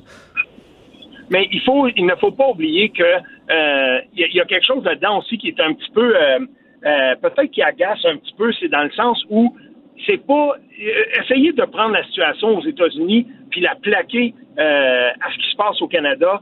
Il y, a, il y, a, beaucoup de gens qui ont un problème avec ça parce que il y a eu des nouvelles images qui ont circulé par rapport à l'arrestation et l'assassinat littéralement de George Floyd. Puis ce qu'on voit là, c'est carrément un assassinat. C'est pas un travail policier. Puis ben franchement, euh, qu'on traite euh, la situation au Canada comme si euh, c'était un problème qui, est aussi grave, par exemple, au Canada. Moi, j'ai de la difficulté avec ça parce que je doute que ce soit le cas. Fait que de ce côté-là, moi, c'est j'en ai j'ai rien contre le fait qu'on que, que, les gens mettent le genou à terre et tout ça, mais la question sur la pertinence des hymnes nationaux, si c'est pour devenir ni plus ni moins que le relais de, de, si on veut, de militantisme politique, ben à un moment donné, je ne sais pas si ça va avoir encore sa place. Mm. Et c'est qu'à un moment donné, il va avoir, euh, on va utiliser toutes les causes là, pour faire un geste pendant l'hymne national. je me souviens pendant Black Lives Matter, il y avait des influenceurs qui avaient pas mis à un moment donné leur page en noir parce que c'était un symbole. Mais là, tu disais, ben pourquoi toi t'as as fait une publicité pour un, du savon à vaisselle euh, la journée où c'était ça? Puis là, tu dis, ben moi je gagne ma vie comme ça. Puis là, tu vas à la chasse à qui l'a pas fait, qui l'a fait. Euh, et sur un paquet de causes, à un moment donné, ça va être, ben pourquoi t'as pas ben, mis le genou à pour, euh, pour, pour telle ou telle raison, ça peut se multiplier. Puis là, à un moment donné, ça devient ingérable. Alors que tout ce qu'on veut, c'est ben, jouer du sport, ça demeure un divertissement. Parce que là, faut pas oublier aussi que en ce moment, il y a des gens qui militent pour que avant, avant les matchs de la NFL, il y a une hymne nationale noire et qu'on le combine au Star Spangled Banner. Puis je te le dis, euh, c'est en train de déborder un petit peu cette affaire-là parce que euh, là, il y a des propriétaires dans la NFL qui disent on fait notre bout de chemin, euh, on essaye de, changer des pratiques parce qu'il y a des revendications des joueurs professionnels qui sont tout à fait légitime. N'oublions pas que parmi les gens qui gèrent les équipes de la NFL, par exemple, pour prendre cette ligue-là, et euh, parmi les, grands administrateurs des équipes, des propriétaires, il n'y a pas beaucoup de gens de, de couleur là-dedans. Donc, ils ont raison, les revendications sont légitimes, mais je ne sais pas si le moyen va vraiment être celui qu'il faut pour faire avancer ces revendications-là. Hmm. Ou est-ce qu'on peut avoir une chanson pour, la, pour une ligue euh, où ça c'est complètement ridicule? Je sais pas, là. Tu sais, as la chanson de la NFL, puis quelqu'un qui vient l'interpréter. Ça va, être, euh, ça va être quelque chose si on commence à faire un, hymne national en fonction de la couleur des gens. Euh, en, je ne sais pas. Mhm. Moi, là, là-dessus, je commence, euh, je commence un petit peu à décrocher. Là. C'est une, une bonne question. Ce reste qu'à un moment donné, tu veux ben, jouer, au, jouer au hockey, jouer au football, jouer au basket, puis le reste, ben, ce sera pour vos, pour vos vies privées. Merci, Steve. On se reparle demain. Certainement. Salut. Salut.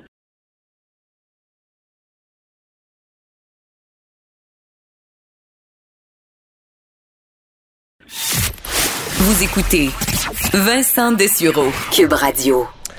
On se déplace au Saguenay ou à Jonquière, euh, ville que j'ai eu la chance d'habiter pendant quelques années.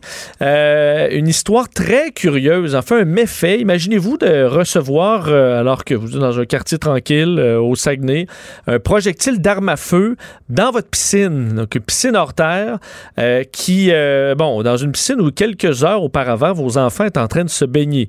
C'est ce qui arrive donc à un citoyen de Jonquière et on a retrouvé le projectile dans la piscine et euh, ça appartiendrait à quelqu'un, du moins, c'est peut-être ça qui est un peu surprenant, un policier de la Sûreté du Québec. Pour y voir un peu euh, plus clair, on rejoint euh, tout de suite une, journaliste qui couvre ce dossier-là aujourd'hui, Kate Tremblay, qui est, sur, qui est sur place, journaliste à TVA Saguenay. Kate, bonjour. Bonjour Vincent. histoire donc très particulière, l'histoire de, de coups de feu en ville à Jonquière, ça doit quand même être assez rarissime. Oui, oui, assez rarissime, surtout dans un quartier paisible et là pour éviter justement là de euh, de, de, compromettre certaines choses là parce qu'on ne sait pas encore s'il va y avoir des accusations. Évidemment, on vous nommera pas ce quartier, mais je peux vous confirmer que c'est un endroit qui était tranquille, très familial, beaucoup d'enfants. Et j'ai eu la chance ce matin euh, de parler aux propriétaires de cette piscine et qui m'ont raconté, mais pas à la caméra parce qu'ils ne veulent pas nuire à l'enquête policière, mais m'ont confirmé certaines informations. Alors, ce qu'ils me racontent, c'est qu'eux, ils sont euh, tous les deux un couple, un homme, une femme, euh, assis sur le bord de leur piscine euh, dimanche, fin d'après-midi. Il est environ 17h30 quand ils entendent un coup de feu. Euh, sauf que sur le coup, là, ils n'ont pas vu les dommages à la piscine. Ce n'est que le lendemain, euh, quand l'homme est allé vérifier, bon, sur son terrain, certaines choses, qu'il a vu que le niveau de l'eau de la piscine avait baissé beaucoup. Et après avoir fait les vérifications, il s'est rendu compte qu'effectivement, il y avait une fuite. Alors, immédiatement, il a contacté les policiers parce qu'il se, euh, se doutait, là, ça semblait être un trou de balle ou un trou de projectile d'arme à feu. Et quand les policiers sont arrivés, ben, c'est ce qu'ils ont confirmé assez rapidement parce que le projectile était au fond de cette piscine hors terre. Et ce que la dame me disait, vous avez parlé d'enfants, ben, quelques heures auparavant ou dans les minutes avant que ça se déroule, ben, il y avait une fête d'enfants qui se déroulait à cette résidence, donc la piscine était pleine d'enfants. Euh, donc, on est chanceux, on parle de bris matériel seulement, mais ce que ces gens-là euh, se disent, c'est que oui, pour nous, c'est important de communiquer avec la, la police pour éviter que ça se reproduise et que justement, peut-être la prochaine fois, ben là, ça pourrait être un enfant qui soit blessé. Parce que là, on a, est-ce qu'on je suppose qu'on a fouillé, euh, dans, dans, vérifié dans, dans, la piscine et on a, est-ce qu'on a trouvé la balle? Oui, on a trouvé la balle, une balle de calibre 22 qui a été récupérée rapidement par des techniciens en scène de crime de la police de Saguenay qui ont été appelés sur les lieux. Et ce qu'on me disait, c'est qu'une bonne partie cette journée-là, il y a eu beaucoup, beaucoup de policiers qui sont venus sur place, euh, d'abord euh, faire toutes sortes de vérifications pour tenter de voir d'où provenait hein, ce projectile, euh, en jasant aussi avec des gens du voisinage, avec des, des, des qui pourraient avoir été témoins de certaines choses. Et assez rapidement, en fait, on a pu trouver l'endroit où on pensait qu'avait été tiré finalement le projectile, à partir de quel endroit se trouvait la personne qui tenait l'arme à feu en question. Alors, ce qu'on nous dit, c'est qu'à cette résidence, qui est d'une résidence voisine de celle où se trouvait la piscine, on a procédé à une perquisition euh, tout de même d'importance et sur place, on a saisi plusieurs armes à feu. Euh, vous avez parlé tout à l'heure d'une information qui n'est pas confirmée, Vincent, par les policiers, euh, mais quand même, c'est une source fiable qui, nous aussi, nous amène ces informations à l'effet que la perquisition aurait eu lieu chez un policier de la Sûreté du Québec. Et j'y vais au conditionnel dans ce cas-là, là, parce qu'évidemment, faut être extrêmement prudent, euh, mais ce sont des informations là qui nous proviennent de sources très fiables. Évidemment qu'on n'en est pas à l'étape d'arrestation ni d'accusation parce qu'il y a tout un long travail d'enquête qu'on doit compléter. D'ailleurs, la police a aussi demandé à ce qu'on ait une analyse balistique là, qui soit effectuée. Et ça, bon, on le sait, on est en période de vacances, on n'est pas les seuls à avoir des besoins de ce genre. Donc, ça peut être très long avant qu'on en arrive là, sur des résultats concrets de cette enquête. Mais il y a une chose qui est sûre, c'est qu'on a agi au niveau policier vraiment rapidement dans ce dossier-là. Mais là, c'est le, c'est le corps de police de Saguenay qui s'occupe de l'enquête. Là. C'est la police de Saguenay qui s'occupe de cette enquête parce que l'événement est survenu sur le territoire de la ville euh, de Saguenay. Par contre, le policier dont on vous parle, qui pourrait être le propriétaire euh, de, de, de, l'arme qui a servi finalement à, à projeter là, la balle, eh bien, ce serait un policier de la Sûreté du Québec, mais encore là, il est encore trop tôt pour aller trop loin. Et j'en parlais avec la police de Saguenay qui ne veut rien me confirmer, mais qui me disait, faut pas oublier aussi qu'au cours de notre enquête, oui, on doit vérifier à qui appartient l'arme à feu, mais on doit aller plus loin pour voir euh, si c'est vraiment le propriétaire qui se tenait euh, derrière l'arme à feu et qui la tenait finalement au moment justement où euh, les événements se sont produits. Et ça, c'est quand même important aussi comme différence. Des choses très importantes qu'on doit vérifier là pour s'assurer justement de bien comprendre tout ce dossier-là et l'événement qui s'est produit. Donc, je comprends qu'il est trop tôt pour parler de, aucun motif. on n'a aucune idée là, pour l'instant. Oh, aucun. D'ailleurs, je parlais au propriétaire de la piscine qui me disait que eux, ça fait trois ans qu'ils habitent dans le secteur pas de problème avec aucune personne dans le voisinage. En fait, très peu de contact, même avec les voisins. Et euh, bon, il disait, bon, on n'a jamais vu ça. C'est un quartier super tranquille. On a toujours des enfants. Nous, chez nous, c'est un peu la maison familiale. Donc, euh, nos enfants viennent avec leurs enfants. On comprend pas. Et bon, certains m'amenaient peut-être là un aspect. On sait que il y a des marmottes hein, dans le secteur, comme à certains oh. autres endroits euh, en ville. On sait que parfois, il y a des gens qui pourraient être tentés, même quand on est dans un quartier résidentiel, de s'en débarrasser peut-être avec une arme à feu. C'est pas la façon de faire, évidemment, parce que, bon, euh, des coups de fusil là, en plein quartier résidentiel, c'est interdit. Sauf hmm. que c'est peut-être une hypothèse. Est-ce que ça peut être une balle perdue? Est-ce que c'est une mauvaise manipulation d'armes à feu? Bref, c'est tout ça qu'on devra euh, éclaircir. Mais comme je vous le disais, pour l'instant, il n'y a pas d'arrestation pas d'accusation. Oui, il y a eu une perquisition et là, on est en attente de nouveaux résultats ou d'autres résultats au niveau euh, balistique là, pour pouvoir aller plus loin dans ce dossier-là et compléter finalement notre enquête. Mais on va suivre le dossier de près. Bien hâte de savoir euh, ce qui s'est joué, de jouer euh, du côté de, de Jonquière. Kate Tremblay, merci infiniment. Ben, ça fait plaisir. Merci. Au, revoir, Kate Tremblay, journaliste à TVA Saguenay. Alors, imaginez recevoir une balle euh, directement dans votre piscine hors terre juste après une fête d'enfants. Euh, c'est assez, euh, assez particulier. mais effectivement, elle amène quand même une bonne piste. Quelqu'un qui veut éliminer de la, de la marmotte ou du raton laveur et qui, soudainement, hop, le coup est parti un petit peu plus haut ou accidentellement, puis après ça, tu es un peu gêné. Tu t'en vas cacher ça en espérant que personne s'en rende compte, mais hop, tu fait un trou dans une piscine et euh, ben, ça se remarque. Alors, tu trouves non seulement le trou, mais tu trouves la balle. Alors, je pense que ce sera peut-être pas une enquête très longue pour la police de Saguenay et on vous reviendra avec, euh, avec euh, les réponses. On s'arrête. C'est Danny Saint-Pierre, notre chef, qui est avec nous au retour. Ici, pas de contrôle C, contrôle V. On laisse les autres se copier entre eux. Vous écoutez Vincent Dessureau. Le, commentaire de Danny Saint-Pierre, un chef pas comme les autres. Salut, Danny. Allô? Comment ça va? Ça va très bien. Euh, je suis content que tu nous parles du, euh, d'un, quartier. En fait, en, général, pour beaucoup de Québécois, juste venir à Montréal, euh, c'est, c'est difficile. Puis ça Oui. on a l'impression que c'est impossible, alors que c'est pas le cas. Tout à fait. Se parquer sur le plateau, c'est encore plus impossible, alors que c'est quand même possible. Ça se fait très bien ces temps-ci. Et oui, c'est ça. On peut découvrir quand même le, le- le- ce, ce secteur-là sans trop de problèmes. Et tu nous fais découvrir le Myland. Oui. Le- Moi, j'aime beaucoup le plateau bashing. Je trouve ça toujours très drôle. Euh, encore une fois, souvent, les gens qui détestent le plus le plateau ne sont jamais euh, entrés dans le plateau. Mais la quintessence euh, derrière le plateau, c'est ce, ce foutu Myland. Oui. Le Myland, c'est une région du plateau, une petite section qui est euh, enveloppée par les rues suivantes. À l'ouest, il y a la rue Hutchison. À l'est, il y a la rue de Bullion, qui est pas très loin de Saint-Denis. Au nord, c'est la traque euh, du Canadien Pacifique. Et puis au sud, c'est l'avenue du Mont-Royal. Euh, ce petit coin euh, du plateau Mont-Royal est un endroit euh, qui est très important dans la culture juive parce qu'au début du siècle dernier, il y a eu un gros, gros, gros arrivage de plusieurs populations de Russie, de Pologne, de Roumanie qui sont installées puis qui ont laissé leur empreinte. Et puis, quand on parle de la culture régionale du Québec, tu sais, on sait qu'au Saguenay puis au Lac-Saint-Jean, on peut manger de la tourtière. Oui. Puis qu'est-ce qu'on mange à Montréal, tu sais? On a la culture du casse-croûte, mais pour moi, la plupart des choses qu'on retrouve, qui sont très typiques puis régionales, c'est le smoke meat, c'est Ouais. les bagels. C'est sûr que j'allais dire smoke meat, mais mettons quand t'aimes pas ça comme moi. euh, T'aimes pas le smoke Ouais, meat? non.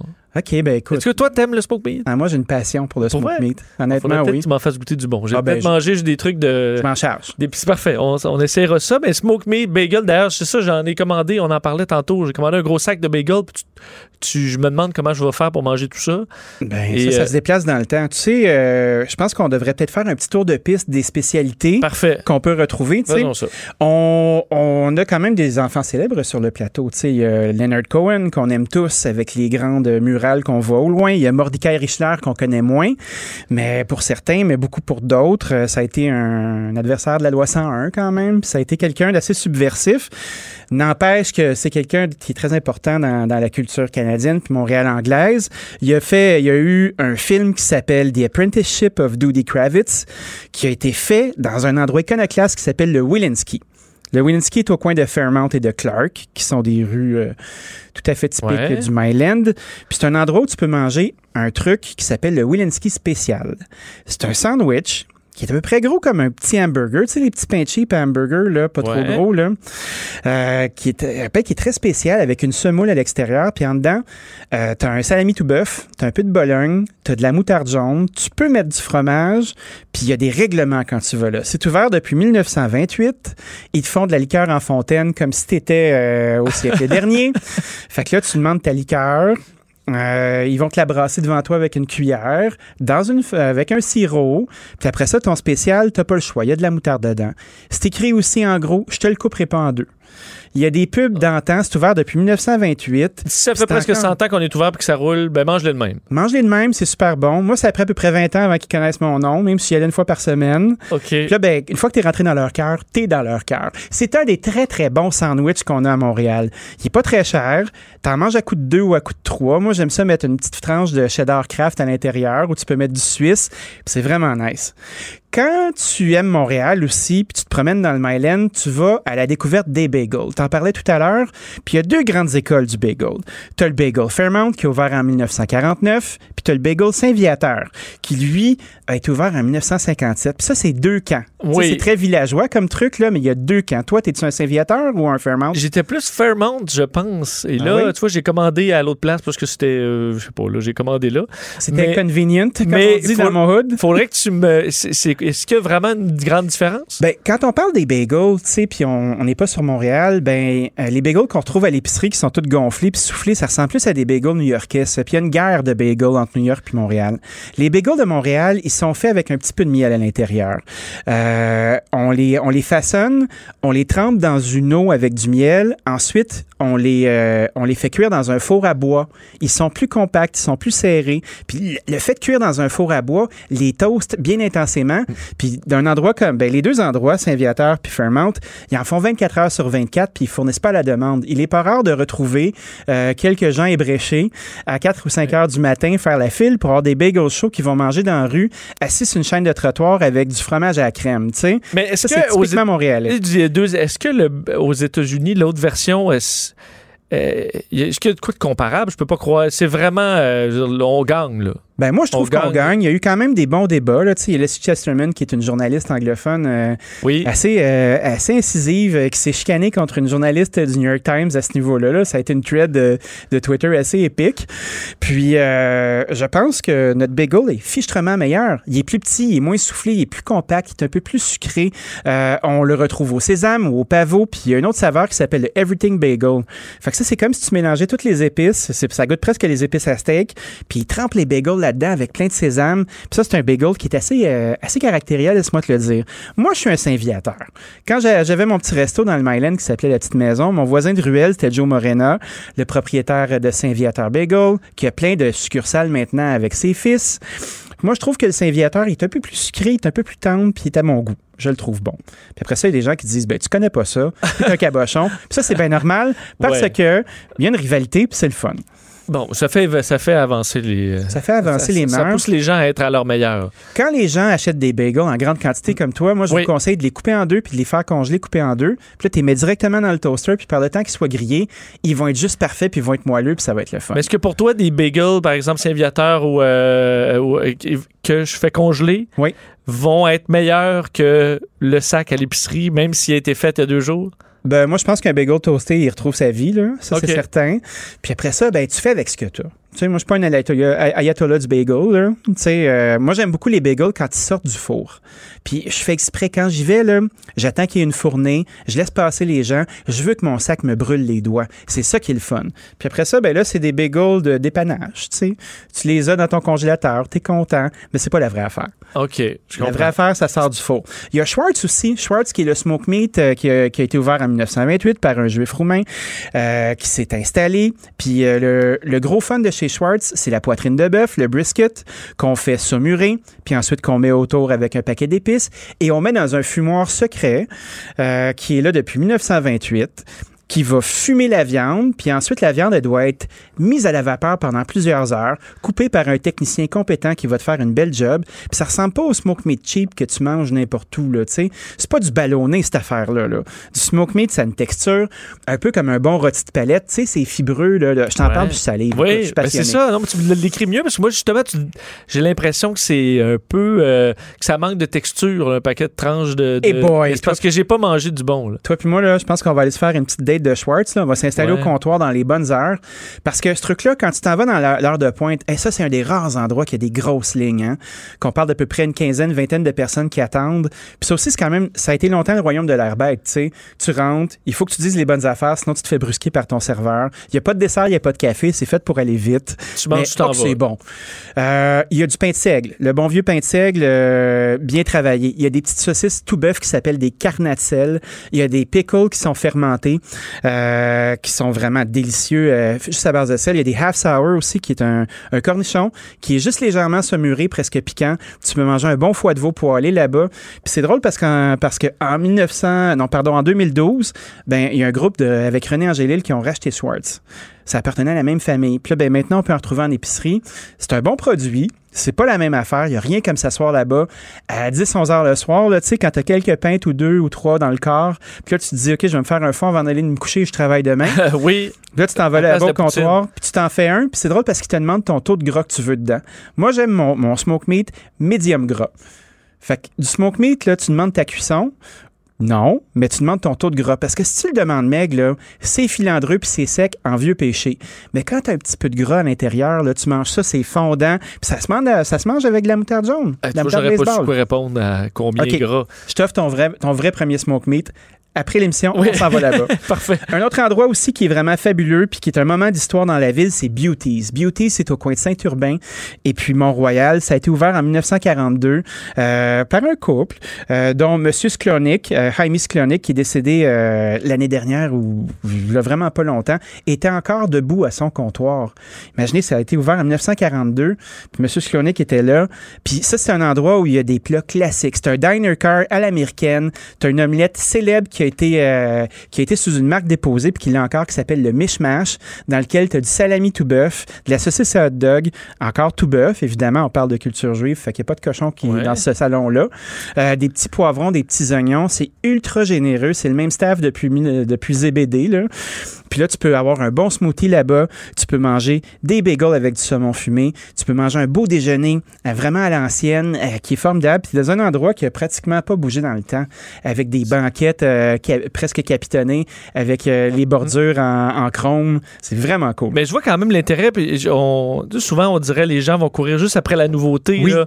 Euh, et là, le restaurant, il ouvre un an, puis après ça, il referme parce que là, euh, on veut du neuf, on veut du neuf. Mais ces institutions-là qui n'ont pas bougé, c'est souvent là les vraies perles. Ben, c'est les vraies perles, puis c'est un peu le visage de ce qu'est notre ville. Puis c'est drôle parce que ces endroits-là sont fréquentés par des touristes, souvent des touristes américains qui vont avec des listes. Ces établissements-là prennent le temps de travailler le touriste aussi pour être capable de le faire rentrer. Fait quand tu plus de touristes, là, qu'est-ce qui se passe? Ben, ton influence change. Puis moi, je remarque que les lignes sont un peu moins grosses devant mon magasin de bagels préféré. Puis euh, là, ben, Beauties en a profité pour faire des rénaux à l'extérieur de sa bâtisse qui était là depuis... euh, vraiment longtemps. Puis le Schwartz, ben il y a des lignes, mais c'est pas des grosses lignes, tu. Fait que tu te dis bon, on, travaille. Les, locaux finissent par se dire bah, euh, c'est une affaire de touriste cette affaire-là, mais oui en quelque sorte parce que c'est délicieux, puis c'est nous, puis c'est Montréal, puis ça vaut la peine d'y aller. Et euh, j'ai vu sur tes réseaux sociaux, je sais pas si tu avais fini ta liste. Ben oui, Oui, parce moi, que- t'en parler toute la journée. non, mais t'as fait un espèce de gros sandwich. euh, Ah, la mouffouletta? C'est la mouffe, ouais. je- c'est- ça me paraissait assez. euh, J'avais jamais entendu parler de ça. C'est quoi? La mouffouletta, c'était un gros sandwich. Ça a été, euh, c'est- c'était comme le McCode, cette affaire-là. Ça a duré un temps sur mon menu. OK. Euh, je m'étais mis à faire des gros gros pains avec ma pâte à pizza. Puis c'est vraiment un sandwich euh, de la Nouvelle-Orléans dans lequel tu as plein, de- plein de viande froide, de marinade. Puis tu sais, c'est un sandwich qui est gros comme ma tête. Là. Ouais. Euh, c'est pas peu dire. Tu sais, je peux me cacher la tête derrière le pain, me faire un beau chapeau avec. Puis ça, c'est des spécialités à l'américaine qui sont le fun. Tu vois, comme dans mon magasin sur la Ontario, à l'accommodation d'Annie, nous, on fait une pizza qui est inspirée des pizzas de Détroit. Des pizzas à l'américaine, euh, vraiment deep dish, ultra fromagées, très gourmandes. Je trouve qu'il y a des choses qui sont le fun là-dedans. C'est le fun de la belle cuisine pointue avec des nappes en coton égyptien, mais moi, ce que j'aime, ce qui se passe dans la rue, comme quand mon bagel est chaud. Quand comme quand mon omelette, euh, euh, mon mishmash est servi le matin par euh, la même serveuse qui est là depuis 45 ans, tu sais. Ça, ça me parle, ces affaires-là. Et la petite pizza mince, c'était nouveau en 96. Là, Là, toi, tu ramènes la l'épaisse. Les deux sont le fun, tu sais. C'est ça, mais fait longtemps qu'on en a mangé. Là, quand tu retrouves ça, ça doit faire du bien aussi. Ben écoute, c'est c'est roboratif, laisse-moi te le dire. Euh, Danny, c'était un plaisir. Messieurs? Euh, on se reparle la semaine prochaine. On la va semaine prochaine. un smoke meat d'ici là. Euh, Jean-François Barry, salut. Salut! Euh, ça va? Très bien. On va attendre que Je ton que micro. Ah, c'est beau, j'ai ton micro. Tu t'attends à ce que je te dise que je vais pas bien, là, mais non, je vais Non, très bien. ben c'est ça, parce que là, euh, j'ai commencé le show, puis je veux savoir ton avis, puis je me disais, écoute, on est en série, puis on peut même pas profiter, parce que là, tous les fans du Canadien sont déçus qu'on gagne. C'est drôle, On, hein? a même pas, on peut même pas avoir nos séries puis avoir du fun. En fait, euh, je vais juste te reprendre sur quelque chose. Oui. Puis ce serait important que les gens se rappellent ça. On n'est pas en série, on est en ronde qualificative présentement. Ah, les séries ouais, commencent à partir de la prochaine ronde. Mais oui, je sens que la moitié de la population, en fait, presque tout le monde, on, on- on espère que le Canadien va bien jouer, parce qu'on chiale si le Canadien joue mal. Mais quand il gagne, on fait, eh, maudit, on n'aura ouais. pas la vraie Fallait qu'il gagne là, là, hein? fait que, effectivement, on n'en profite pas pleinement. S'ils réussissent à, à passer les Penguins de Pittsburgh, ben à partir de là, on prendra pour eux autres. On n'aura plus de chance de repêcher top 15. C'est ça. Fait que là, on go, go, go, on sortira nos pompons. Donc là, il faut soit qu'ils perdent ou soit que. Puis là, ou après, on va vraiment pouvoir embarquer dans les séries, mais en espérant que ça dure. Mais là, après, tant qu'à avoir perdu nos chances, ben allons le plus loin possible, là, puis euh, savourons-le. Au-delà du 1, là, je comprends que. mais je lisais quand même des gens qui disent ça se peut que le 15e il soit meilleur que le 6 là, après 5 ans. Ça se peut, là, mais cette année, puis moi, je je les ai pas vus jouer, là. Je me fie aux experts. Tout le monde dit que le top 10 est béton. C'est des joueurs qui vont jouer dans la Ligue nationale. C'est- On le sait. des KK, des Suzuki. Là. Des, ça veut pas dire des, des Crosby, là, ça veut pas dire des méga vedettes, mais c'est des gars qui vont faire partie de ton équipe puis ton noyau pour les 10 prochaines années. Puis ça, ben, tu passes pas à côté de ça, à mon, à mon avis. Tu comprends? Hmm. T'as dit top 10, on pourrait être dixième? Non, si on gagne. C'est pas 0 et 9. Dans le fond, là, je te- je t'explique. Oui. Les, les sept équipes qui n'ont pas fait les séries présentement n'ont pas été chanceux sur la loterie. Ils n'ont pas eu le premier choix, mais ils ont eu 2, 3, 4, 5, 6, 7, 8. OK?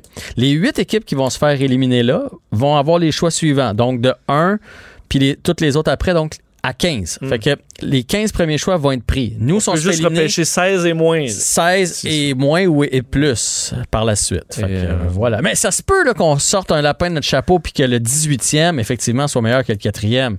Ça, euh, il y en arrive de ces affaires-là. Mais, mais généralement, top 10, c'est un top 10. Surtout dans des. Il y a des. C'est un peu comme le vin, le repêchage. Il y a des bonnes cuvées. Puis il y a des moins bonnes cuvées. Je te donne l'année de Galchenyuk, puis là, je prends du temps dans mon Ouais, émission, fait que c'est pas grave. L'année de Galchenyuk, là, tout le monde le savait que c'était une cuvée faible. Tu comprends?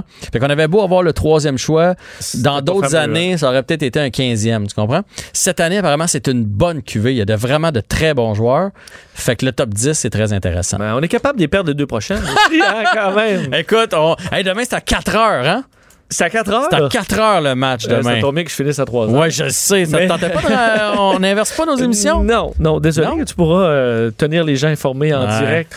Et euh, je sais que tu as un invité, tu peux-tu le dire? Ben oui, Maxime Talbot va être là parce que moi, je pense que oui, le Canadien a bien joué, mais là, on part en peur. Là. À 3-1, personne disait ça. Mais je pense qu'on a surévalué les Pingouins. Je Hmm. pense que les Pingouins sont sur le déclin. C'est la fin de la dynastie. Ben, toute bonne chose a une fin, puis je me demande si on n'est pas rendu là avec les Pingouins. Je vais en parler avec Maxime Talbot, qui a fait partie de l'organisation des Pingouins, qui connaît bien Malkin, Crosby, Le Temps, etc. On, on manquera pas ça. Merci Jean-François. 15h45. On se retrouve dans les prochaines minutes. Nous, on se reparle demain, 13h. Bye bye.